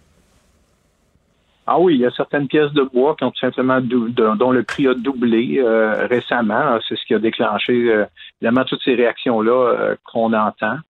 Il faut dire que ça touche particulièrement le bois, mais pas uniquement le bois. Il y a un phénomène d'inflation qui touche d'autres composantes. On a un peu sondé les membres là-dessus. Les résultats sont en train d'être compilés, mais là, c'est une des révélations. Il y a d'autres domaines aussi où il y a de l'inflation. Mais le bois, là, c'est complètement une catégorie à part. Là, il y a beaucoup plus de mouvements. Mais c'est ce que je comprends, c'est que ce qui augmente le plus, ce sont les ce qu'on pourrait appeler les pièces de base, 2 par 4, 2 par 6, les, les, les, les, les planches de contreplaqué de 4 par 8, des choses simples, mais massivement utilisées pour construire, par exemple, une charpente d'une maison ordinaire. Tout à fait. Tous ces produits-là, là, puis les, fameux euh, fermes de toit, les trusses là, qui sont constitués de bois, là, ces, ces éléments-là essentiels, ben, c'est eux qui ont subi le, la plus grande inflation récemment. Est-ce qu'il, y a une véritable pénurie dans les scieries? Est-ce que les scieries tournent à plein régime puis on en consomme juste trop? Ou est-ce que c'est juste les inventaires qui ont baissé? Ou est-ce que la demande est forte puis on en profite pour monter les prix? Euh, qu'est-ce qui se passe? Toutes ces réponses. On a eu droit à la tempête parfaite. Hein? Les scieries se, se sont arrêtées. Les États-Unis ont très euh, bien performé. Le marché de l'habitation est très fort. Donc, il y a eu de l'exportation massive les scieries reprennent, la PCU les empêche. Tout le monde a voulu rénover son patio. Euh, les, quotas de coupe de bois sont quand même limités. Et même à la limite, dans ce grand écosystème-là, quand on coupe un arbre, il y a des copeaux, ça finit par faire du papier. Le papier est bloqué au port de Montréal. et ensuite, on pourrait ajouter le phénomène papier de toilette. Et quand on est rendu au volcan en manque, puis tout le monde craint d'en manquer encore plus, ben là, euh, les gens se dépêchent, prennent les derniers stocks disponibles, donc on vide encore plus euh, les tablettes. Maintenant, c'est redémarré, les séries reprennent leur souffle, l'approvisionnement viendra, mais bon, ça prend un peu de temps. Parlons de l'impact concret, puis là, je, demeure dans le résidentiel. Euh, est-ce qu'on va avoir un impact sur le prix des, constructions de maisons? Est-ce qu'il va y avoir des constructeurs, par exemple, ceux qui ont déjà signé avec un prix, là, est-ce qu'ils vont être capables de livrer la maison à ce, au prix promis? Ben, la règle de base pour tous ceux qui ont signé puis ils vont euh, ils vont devoir respecter leur contrat en règle générale. Puis ce, manque à gagner là, cette perte là, euh, plus souvent euh, qu'autrement, c'est, l'entrepreneur qui est, qui est un qui l'assume sur ses profits ou sur l'absence de profit. Rien, ben, rien n'empêche un entrepreneur, son client, de, de, de, trouver un terrain d'entente là, face à face à la réalité. Là, je pense. Elle est là. Maintenant, pour les nouveaux contrats, ben là, les, je pense qu'il y aura un peu plus de prudence et, tout probablement, il y, a des, il y, a des, clauses déjà dans nos contrats à nous, par exemple, comme organisation prévoit des clauses, les gens vont commencer à vouloir les utiliser davantage. Je pense qu'il faut, il faut le faire en toute transparence. Là. Il faut être capable de dire, écoute, oui, on convient qu'on fait ça, mais dans l'éventualité où il y a euh, vraiment encore une fois de l'inflation par rapport à aujourd'hui, puis on connaît les prix d'aujourd'hui, quel mécanisme on pourrait prendre entre nous pour partager ou rediscuter des prix. Là. Hmm. Euh, je pense qu'il faut s'attendre à ce que cette discussion-là ait lieu maintenant systématiquement avec les clients. On ne peut pas tolérer que les, prix augmentent et augmentent comme ça sans, hmm. sans prévoir un mécanisme. Mais dans la réalité, je veux dire, il y a ce qu'on appelle l'autoconstruction ou l'auto-rénovation. Je je me trompe pas de dire qu'il y a beaucoup, beaucoup de gens cet été qui, sans même embaucher euh, une, une, entreprise de construction ou ont eux-mêmes utilisé du bois pour agrandir leur patio, refaire leur patio, refaire un, solarium à la maison. On, s'est dit on va rester à la maison, on va améliorer. Comme on reste à la maison, on va améliorer notre maison. Ça a généré un volume de travaux sans précédent pour l'été? Oui, ben vous en avez été témoin, hein? Vous étiez là au centre aux centres de matériaux pour vous rendre compte que. Parce que j'en faisais moi-même. non, mais vous étiez, vous étiez là en train de le vivre aussi. Euh, et puis finalement, vous voyez qu'il n'y a pas de vis. Ben, vous êtes, euh, vous êtes euh, comme nous tous, un peu. On, on s'est tous fait plaisir avec ça. On a fait des petits travaux personnels. Puis on a contribué à accélérer, à accentuer cette pénurie-là. C'est un, un, fait, mais maintenant, on a fait nos travaux. puis là, ben, il faut, faut, attendre que l'industrie reprenne son élan, puis que les séries euh, se mettent à, finalement à remplir les tablettes à nouveau. est-ce que vous avez espoir que d'ici quelques mois, les prix reviennent à la, normale? J'aimerais beaucoup avoir une boule de cristal. Le seul élément dans lequel on peut avoir confiance, c'est quand même c'est un marché grandement compétitif. C'est un marché de, de taille importante et euh, il réagit le marché. Euh, je pense que parmi déjà les, les, euh, les réactions attendues, c'est même que l'Europe, euh, certaines productions d'Europe puissent arriver sur le marché nord-américain. Ces choses-là n'arriveront pas en trois jours, mais vous voyez la capacité de réaction de, de cette grande industrie-là. Par ailleurs, peut-être le gouvernement aussi, s'il est en mesure de, d'aider l'industrie peut-être à mieux fonctionner ici et là, peut-être pourrait, pourrait avoir un rôle. Comment ça va la construction? Mettons qu'on oublie le prix des. Ah ben j'avais une autre dernière question que j'oublie là. Vous avez dit, vous m'avez dit vite vite, il n'y a, pas juste le bois. Qu'est-ce qu'il y a d'autre qui a pu augmenter? Ben, écoutez, ce les résultats tout à fait préliminaires, ce qu'on ce qu'on entend, c'est qu'il y aurait, euh, entre autres au niveau de certains matériaux d'électricité, de plomberie, euh, euh il y aurait eu une, une inflation, euh, mais on, a voulu sonder un ensemble de, comme je vous dis, on n'a pas encore compilé, mais on, on a voulu savoir bardeau d'asphalte, briques ou, ou d'autres composantes. Est-ce que là aussi, il y a quelque chose? Globalement, ce que ça fait, c'est que le cumul de ces petits ajustements-là, ici à gauche et à droite, là, font que les coûts d'approvisionnement euh, des entreprises, là, euh, moi, je vois une tendance que c'est l'augmentation générale et globale, c'est il y a plus que 5% d'augmentation des prix par rapport à juste avant la crise. Au fond, Donc, le coût d'une maison, le, coût d'un. Le bois, il, il, fait de beaucoup, mais toutes les autres, puis on met ça dans un grand sac, puis on dit, bon, tu veux construire, là, mais ça te coûte 5% ou plus de, que, que tu n'avais pas il y, a, deux mois. Donc, construire un bon galop équivalent cet automne versus printemps pourrait coûter quoi, 5% de plus? Ben, ça, c'est la pression hein, qui, est, qui, est, sentie. Mais là, tout le monde, euh, je ne peux pas les mettre tout ensemble puis rabattre ça sur le prix d'une maison. C'est comme. Mais on, c'est un ordre de grandeur. C'est un ordre de grandeur là, de, de, pression sur les prix qui n'appartient pas uniquement au bois. On s'entend. Et là, euh, s'il fallait commander puis tout faire ça aujourd'hui, maintenant, ben, c'est probablement ça que ça, se traduirait dans hausse de prix comme ça. J'allais vous poser la question, comment, euh, au-delà de, des prix, comment va l'industrie de la construction? Comment se porte l'industrie? Euh, il y a eu les semaines d'arrêt, mais depuis la reprise au mois de mai, comment ça se passe? C'est une reprise très forte de la rénovation, la construction résidentielle est en reprise très forte, à tel point que on est pratiquement revenu au niveau de d'activité de l'année dernière déjà, malgré l'arrêt. Alors, on a, euh, on a, on a un, très fort volume d'activité. Euh, il faut penser donc qu'on avait un élan extraordinaire euh, derrière la demande qui était là. Puis si, on n'avait pas d'autres difficultés, là, on se réveille aujourd'hui avec des taux d'intérêt exceptionnellement bas. Donc encore d'autres carburants positifs. Puis ça, ça peut nourrir une demande. On voit déjà les reventes de maisons sont vraiment très, très, très actives. Maintenant, il y a quand même un climat d'incertitude. Est-ce que les nouveaux les achats vont se faire, les nouvelles mises en chantier. Il faut voir les, permis des prochains mois, mais je suis quand même assez positif. OK. Bien, on va vous souhaiter euh, la meilleure des chances à tous les gens de l'industrie. Merci beaucoup. Merci. François Bernier, vice-président de l'APCHQ. Euh, ouais, donc ça.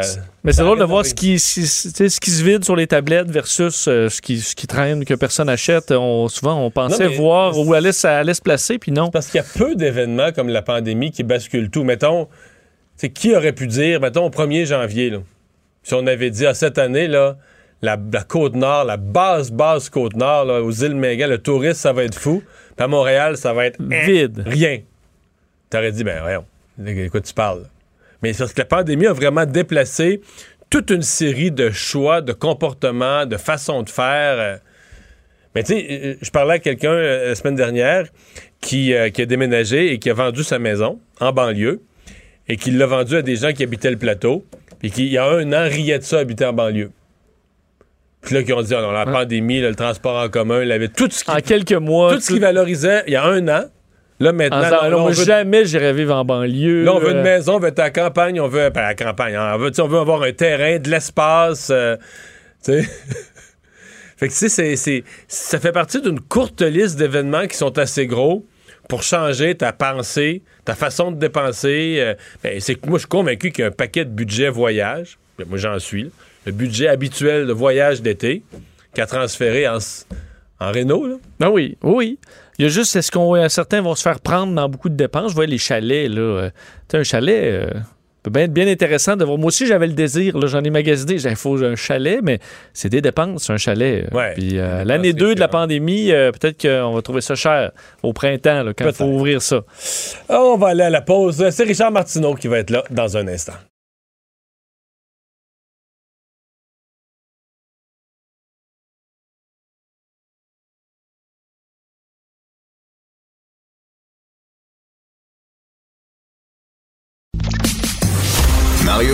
Et Vincent Dessureau. Joignez-vous à la discussion. Appelez ou textez le 187 Cube Radio 1877 827 2346. Le, le commentaire de Richard Martineau. Des commentaires pas comme les autres. Mais salut Richard. Hey, salut Mario. Écoute, ce matin, là, à la fin de mon émission, il était 10h30 ce matin, Vincent Dessureau me dit Richard, euh, Raël vient d'appuyer Lucie Laurier. Puis moi, je pensais que c'était un gang, je pensais qu'il riait de moi. Ben non. Mais non. Ah, Il y a, Raël il y a eu- vraiment- il y a eu un communiqué. Il a vraiment appuyé Lucie Laurier. Et écoute, je, je- je me pose la question, toi, quand tu étais en politique, est-ce que ça t'est ça t'est arrivé d'être appuyé par des gens dont Ah, tu très pas souvent. l'appui? Très souvent. Qui? Ben non, mais je veux dire, à un moment donné, dans une campagne, on avait dans un de nos rassemblements, euh, je pense qu'on avait comme 4-5 bérets blancs qui aimaient notre position. Je pense parce qu'on voulait enlever le cours d'éducation et culture religieuse. Eux aimaient pas le cours non plus, pour d'autres pour des raisons très différentes. Là. Des affaires, ça t'arrive tout le temps. là. C'est tout le temps, c'est tout le temps extrêmement embarrassant. Mais Moi, ça arrive à tous les partis. Je veux dire, le Parti québécois a vécu ça avec des, des nationalistes un peu extrémistes, borderline, Ben tout ça. Tu sais, tout le monde. euh, mais le Parti libéral a vécu ça aussi. À un moment donné, se retrouver avec l'appui. Le Parti libéral voulait aller courtiser les électeurs des comtés francophones, puis se retrouve dans tes rassemblements avec des coucous là, radicaux anglophones qui parlent pas un mot français, puis tout ça. Mais tu sais, qu'il n'y a plus le Parti libéral parce que les autres, ils le voient comme le parti qui va quand même défendre des valeurs qui sont plus proches des leurs. là. Mais, euh, tu Ben, veux les conservateurs aussi, les conservateurs. les conservateurs ont vécu ça. fois Ben, je, pense, pas- je pense pas qu'il y a vraiment de parti qui, qui, qui vit pas ça d'une manière ou d'une autre. Là. Moi, je me souviens, je me promenais sur la rue Saint-Jean à Québec, puis euh, il y a un gars qui a crié, il m'a vu, il était de l'autre bord de la rue, puis il a dit Hey Martineau, moi je suis comme toi, je les aime pas les musulmans. Super fort. Puis là, tu sais, j'avais le goût de dire Ben non, c'est les, c'est les islamistes, c'est les, c'est les extrêmes. Les musulmans, j'en ai rien à foutre, c'est comme les catholiques, je m'en fous. C'est, c'est comme, c'est les. Ben non. Lui, il pensait, là. c'est Ouais. ben, mais, mais- ben mais dans, ce cas-ci, dans ce cas-ci, Raélien puis Lucie Laurier, c'est, c'est qui qui. C'est gênant. C'est gênant pour quel bord? C'est gênant pour qui, les deux? Là? Mais penses-tu, penses-tu qu'elle est contente de ça? Penses-tu qu'elle va se péter les bretelles en disant Hey, Raël est sur mon bord? Ouais. Mais les, les- les reptiliens et puis euh, les, les, les Élohim. euh, Peut-être qu'il croit à ça. ouais. Hey, tu veux me parler de la grève au port de Montréal? Ben oui, tu sais, on se disait, euh, pendant la pandémie, on va apprendre soudainement qu'il n'y a pas seulement que nos intérêts à nous qui existent, mais tu sais, il faut penser à la société euh, au complet. puis, euh, Je trouve que ça a plus pas duré longtemps. ça n'a pas duré bien longtemps, hein? Ça n'a pas duré longtemps partout. Eux autres, ils profitent du fait qu'il y a une crise pour pour vraiment faire pression auprès du gouvernement. Écoute, il y a des camionneurs qui perdent leur job. Il y a des, y a des, y a des commerces, il y a des entreprises qui émergent à peine de la crise, commencent là, en- enfin à respirer. Puis là, soudainement, leur container est pogné au port de Montréal à cause des débardeurs. Mais, mais tu parles de ce qu'on oublie vite. euh, Corrige-moi, Richard. Il me semble qu'on est une société, là, puis surtout les gens plus à gauche, ça, mais tout le monde, là, tu sais, des sorties virulentes, là, le, le harcèlement, puis tout ça avec le MeToo, ça c'est fini, puis l'intimidation. Euh, on veut plus ça, sous aucune de ces formes. Puis tout à coup, ben là, on laisse entendre que si les employeurs, par exemple, les cadres ou avaient des travailleurs de remplacement pour aller déplacer des containers, pour aller sortir de là des containers de médicaments, mais là, euh, les gros sous-entendus que ça mènerait à la violence, pis tout ça, c'est pas des menaces, pas.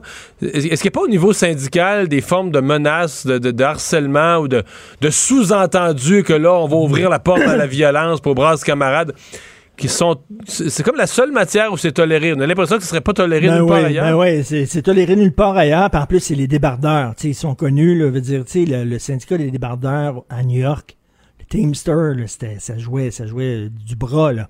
C'est un syndicat qui était extrêmement, euh, tu sais, qui était même mafieux un peu, là. Je dis pas ça de- du syndicat des débardeurs ici au port de Montréal, mais tu sais, c'est des syndicats, c'est pas, euh, c'est des gros bras. là. ça a joué la violence à la fin juillet, puis là, il laisse entendre. Tu sais, c'est toujours des sous-entendus, mais il laisse entendre que là, si l'employeur fait ceci, fait ceci ou fait cela. euh, Puis, ouais, ils disent il, il toujours- aura parti le bal, il aura couru après. Couru après quoi toujours, nous exactement? autres, nous autres, on veut pas, on veut pas de la violence, nous autres, on veut pas, on n'accepte pas ça, on condamne ça, la violence, mais, mais, si le gouvernement n'accepte pas nos demandes, ça se L- peut Là, qu'il ça se peut. Ouais, c'est ça. Tu sais, c'est vraiment, là, t'es mieux de dire oui, sinon on va te casser à la gueule, c'est ça. Puis après ça, ils vont dire non, non, non, nous autres, on, on est contre la violence. Mais rappelle-toi aussi, rappelle-toi pendant le printemps érable, comment Gaétan, Gabriel Nadeau-Dubois, ça y a pris énormément de temps. Je sais même pas s'il l'a fait pour condamner les gestes violents. Pas qu'il souviens, l'ait il y a- fait. Il y a des jeunes qui lançaient des roches sur des autos qui passaient sur l'autoroute Ville-Marie, qui lançaient des roches du haut de, de, de l'autoroute Ville-Marie. C'est chars. Puis lui disait, ben, il y avait de la misère à condamner ça en disant, ben, écoute, à un moment donné, c'est vrai que euh, pour, pour une certaine gauche, pour un certain milieu syndical, c'est permis ce genre de menace-là. C'est vraiment, c'est vraiment absolument dégueulasse. là. Alors que, je veux dire, on, on, pe- on peine, on émerge. Là. Il y a eu le déconfinement. on commence un peu à respirer. Il y a plein de, il y d'entreprises qui ferment. Là encore, on l'a vu, le Louis Garneau Sport et tout ça, il y a bien de la misère. Puis tout ça. Mais les autres, non, ils s'en foutent. Au contraire, hey, c'est une occasion parfaite pour faire pression auprès du gouvernement. Quel, quel manque de, quel manque de solidarité envers tous les autres Québécois? Je suis dans les carrés rouges aussi. euh, les journalistes qui se faisaient bousculer, c'était pas mal plus correct que quand c'est les anti-masques. Euh, Oui. Ça Oui, aussi, oui, oui, c'était différent. Pour avoir couvert des manifestations à l'époque, ça, ça se ressemblait. Deux poids, deux mesures. Hein? euh, Richard, on a une petite pause du, euh, de, de la Chambre des communes. euh, le discours du trône le 23 septembre. Qu'est-ce que tu vas faire durant cette période?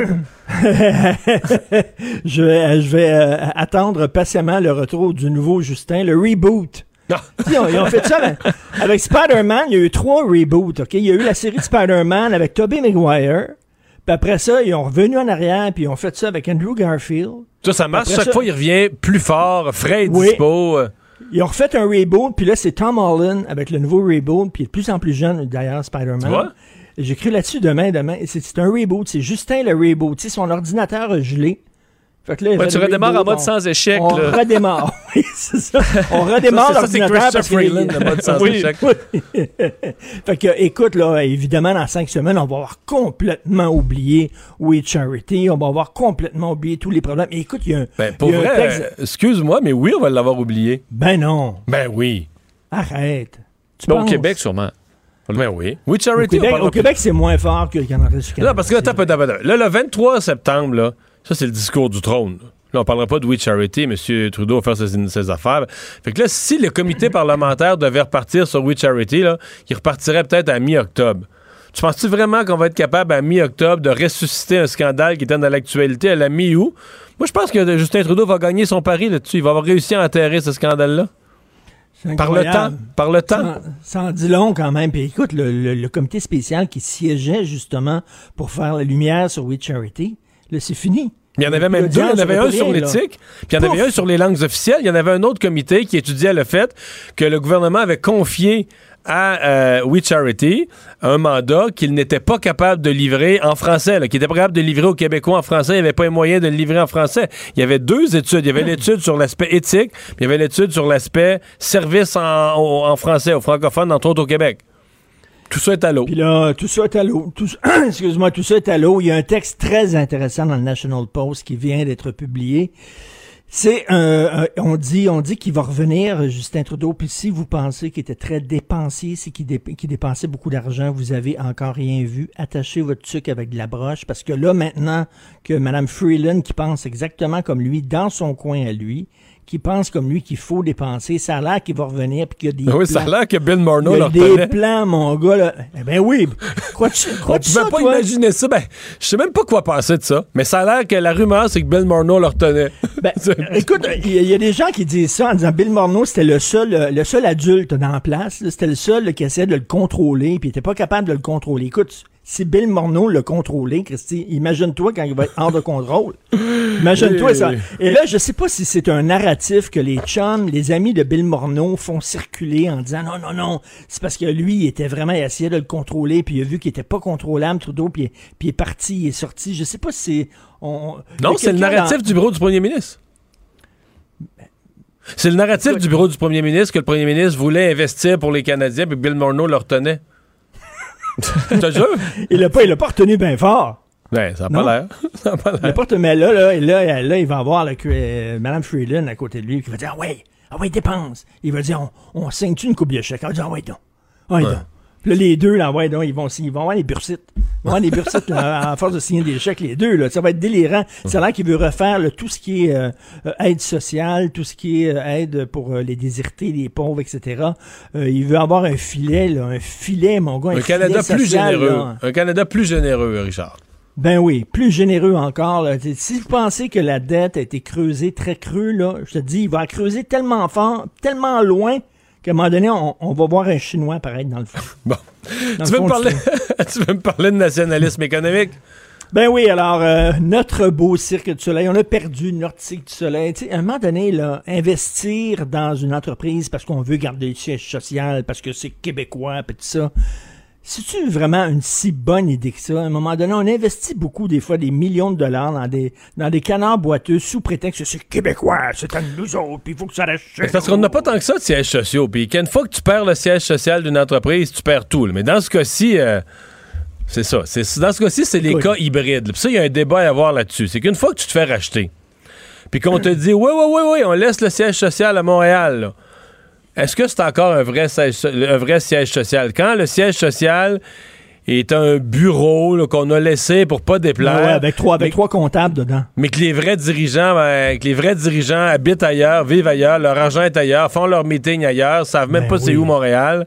Non, Euh, c'est un siège social fantoche, là, en carton, Ouais. c'est, vraiment, c'est Hey, j'avais une voisine, à un moment donné, elle travaillait dans le milieu des banques, et elle, elle a eu une job à la Société Générale de Financement. Et sa job, c'était de, excuse-moi, de lire les dossiers des entreprises qui avaient besoin de l'aide du gouvernement. Puis elle, elle lisait les dossiers, elle regardait les chiffres, tout ça, puis elle, disait au gouvernement est-ce que vous devriez ou non investir dans l'entreprise, OK? Fait qu'elle, souvent, elle disait, ben non, ça, c'est pas bon, c'est pas une bonne entreprise, j'ai lu les chiffres, tout ça. Puis, oh, elle voyait que sa décision n'était pas respectée.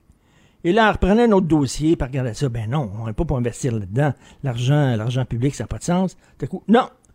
Sa décision n'était pas respectée, ben, sacré le camp, a foutu le camp de la Société Générale de Financement, puis elle a dit, regarde, j'ai bien vu que eux autres se foutaient totalement de la santé euh, financière de ces entreprises-là, que c'était des décisions politiques d'investir dans telle ou telle entreprise. Pourquoi? Parce que c'était dans des comtés où ça pouvait leur rapporter des votes, etc.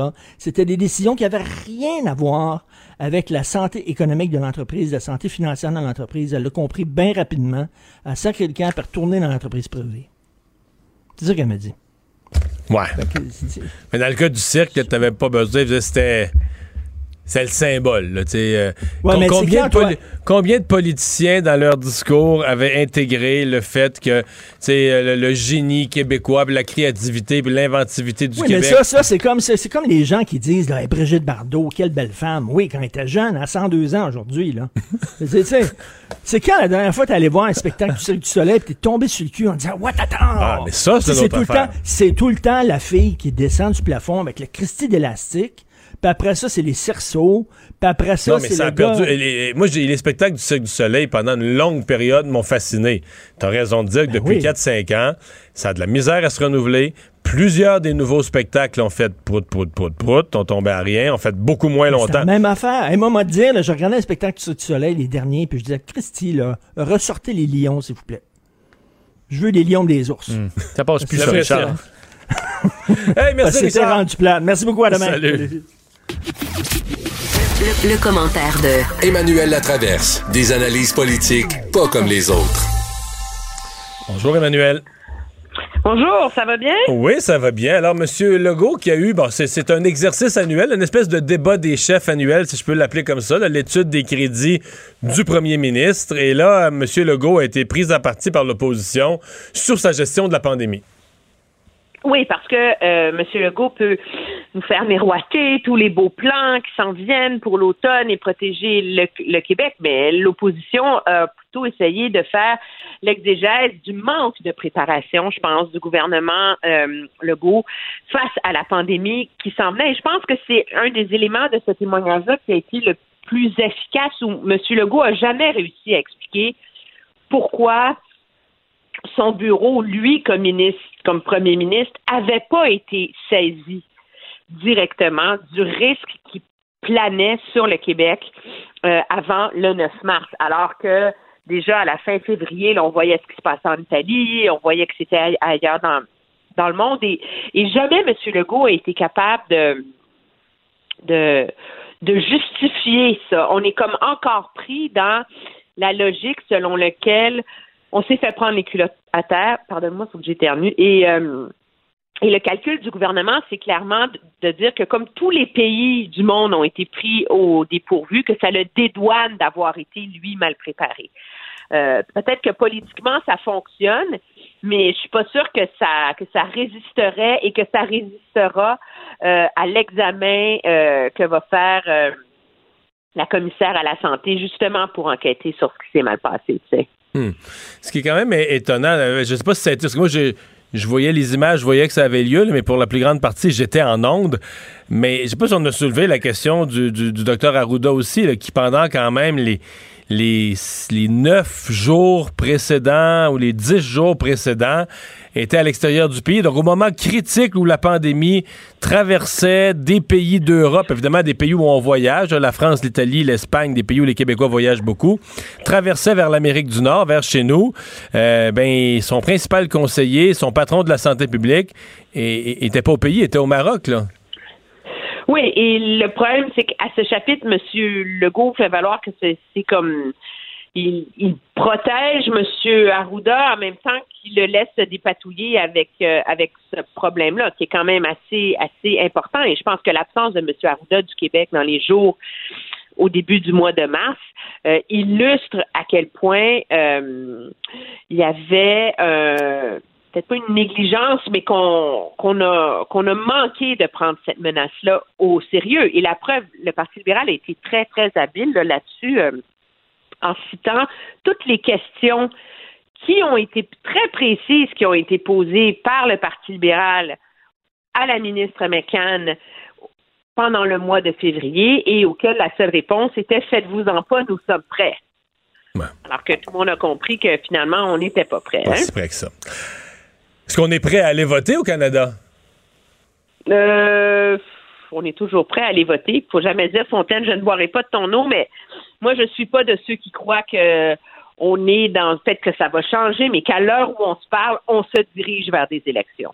J'y crois pas du je tout. pense que non, moi je pense que hum, Monsieur de un, euh, le NPD a démontré à quel point il est prompt à vendre son appui euh, à très bas prix au Parti libéral et avec un, un grand plan très à gauche de réinvestissement contre les inégalités dans la société euh, que laisse miroiter M. Trudeau, ben là, il y a énormément de marge de manœuvre, on s'entend, pour aller négocier un appui avec le NPD. Là.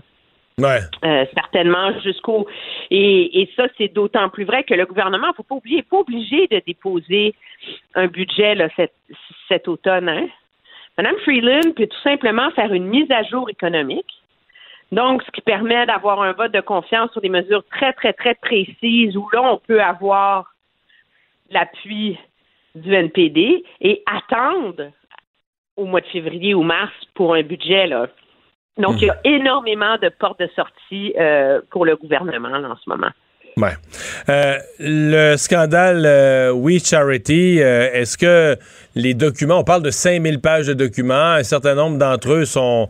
D'ailleurs, il y, y, a un député conservateur qui a fait un spectacle avec ça ce matin, le sont caviardés. On a déjà vu ça dans d'autres documents, mais caviardés là, du premier mot au dernier. La page est toute noire. Est-ce qu'il y a du matériel là-dedans pour relancer Ah oui. la question encore quelques jours, quelques semaines? Quelques jours, quelques semaines, c'est comme un cadeau. Regarde, moi, je vais être honnête pour nos auditeurs, là. À l'heure où on se parle, j'ai réussi à, pas lire dans les détails, à survoler 900 pages sur les 5000. Quand même pas pire. Et j'ai et j'ai déjà une vision très, très, très différente de ce qui s'est passé par rapport à ce que le gouvernement nous a dit. Le- la défense du gouvernement a toujours été de dire c'est à cause de la fonction publique qu'on l'a donné à oui. Oui, comme parce que la fonction publique arrivait, selon M. Trudeau, la fonction publique regardait ça, puis disait si on veut, dans des délais aussi courts, livrer ce service-là, puis cette aide aux bénévolat, puis faire gérer un programme semblable, c'est le seul organisme qui est capable de le faire au Canada. C'était un peu ça, là, la- le constat Oui, des fonctionnaires. Et c'est vrai que c'est écrit noir sur blanc, cette analyse-là, qu'on juge qu'il y a seulement oui qui peut livrer le programme. Ceci étant dit, ce qui est limpide, surtout quand il y a des courriels avec les heures auxquelles les choses sont envoyées, c'est que oui avait une longueur d'avance sur tous les autres organismes au pays qui pouvaient vouloir gérer ce programme-là. Je m'explique. Le vendredi 17 avril, oui rencontre la ministre Chagger, qui est responsable du, euh, du programme. Le dimanche, la sous-ministre reste de Mme Chagger, écrit à oui, puis se dit Hey, donnez-moi donc un, ah, un coup de fil, s'il vous plaît. J'ai peut-être des choses à vous dire. Et là, on apprend que Mme Chagger a demandé à oui de lui faire une proposition pour gérer un programme de bénévolat au Canada. Et donc, oui, a soumis une proposition pour gérer un programme de bénévolat au Canada avant même qu'il soit annoncé par le premier ministre. OK. Alors, ils ont soumis ce document-là, ils ont envoyé leur pitch, là, le programme, tout beau, euh, c'est tout bien fait, tout léché, à 9h02 le 22 avril. M. Trudeau a appris aux Canadiens qu'il y aurait un programme de bénévolat à 11 h cette journée-là. Donc, la séquence dans le temps est importante. Ben, la séquence est importante parce que ça devient très, très clair que, euh, que de un, Mme Chagger était la championne en chef de We Charity et qu'elle a poussé extrêmement, extrêmement, extrêmement fort pour leur donner les moyens de réussir ce coup-là. Et ça devient assez évident que sa sous-ministre a des œillères très importantes. Et là, après ça, il y a plein de choses assez juteuses. Là. Tu sais, genre une sous-ministre aux Finances qui dit que l'histoire du programme de, bénévolat, c'est un, ce qu'on appelle en anglais un shit show. Donc, ça serait un foutoir total ou un bordel monumental. On n'a plus de temps, mais j'entends que la conclusion de tout ça, un, que tu as travaillé fort aujourd'hui, mais deux, qu'il y a du, qu'il y a du matériel pour faire durer le dossier encore un peu. Là. oui, moi, je te promets qu'on va s'en reparler demain matin. OK. merci, Emmanuel.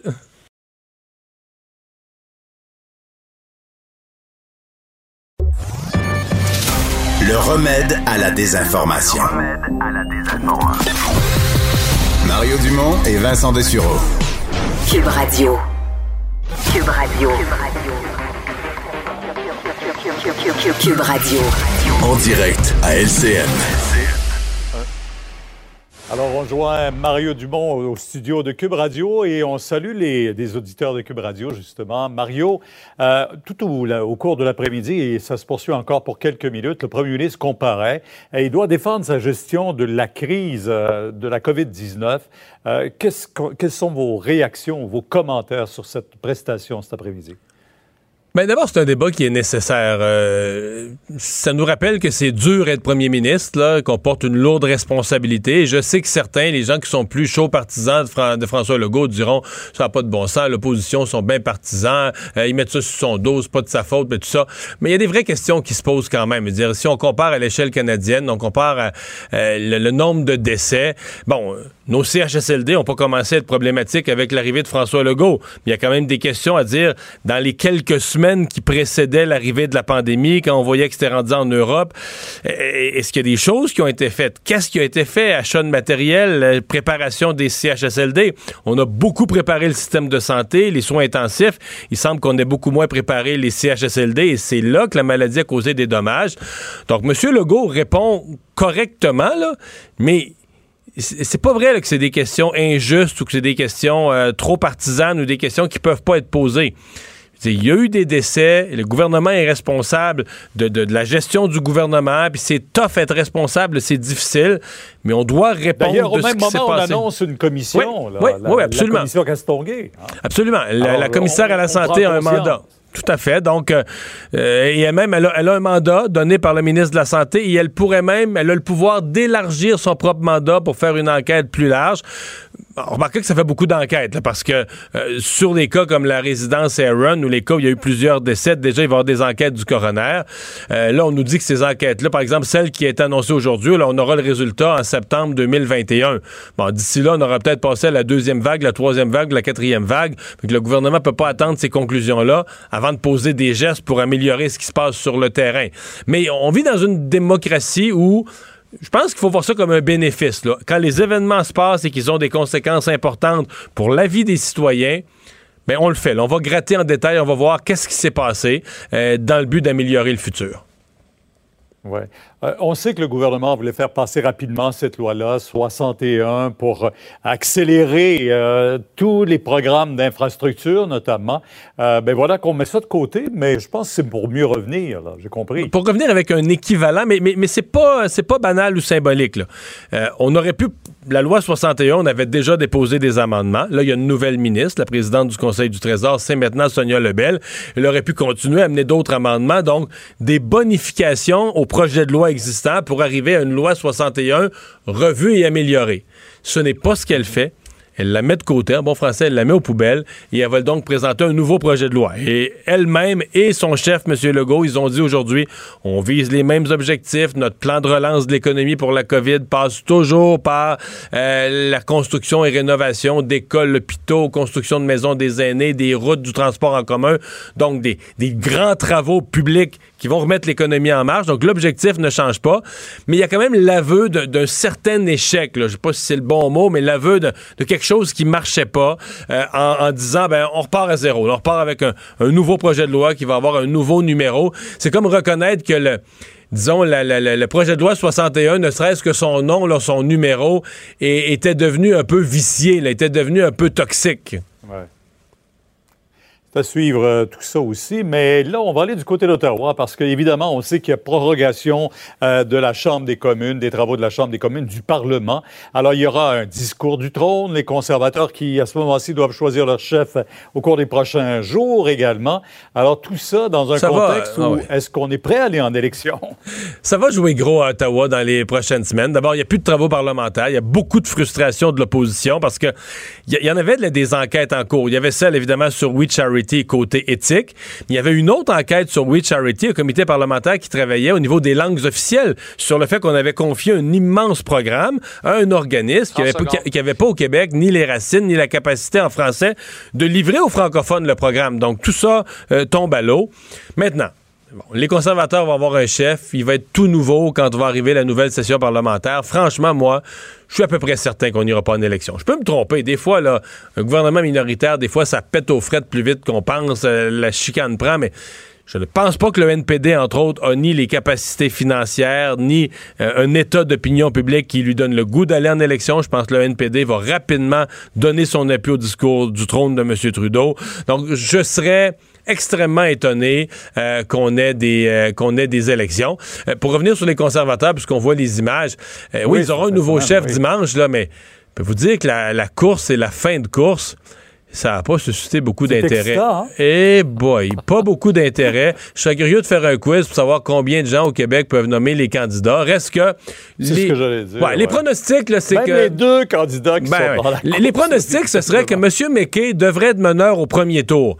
Mais comme c'est un jeu de ralliement, et on dit au dernier tour, là, au quatrième tour, enfin au troisième tour, on pourrait se retrouver avec quelque chose d'aussi serré. Andrew Scheer avait battu, euh, avait battu euh, M. Bernier, Maxime Bernier, par euh, quelques, quelques virgules de pourcentage, et on dit que ça pourrait arriver dans le même genre de résultats Trop très compliqué, euh, pendant un été, Mario. Trop compliqué tout ça pendant un été.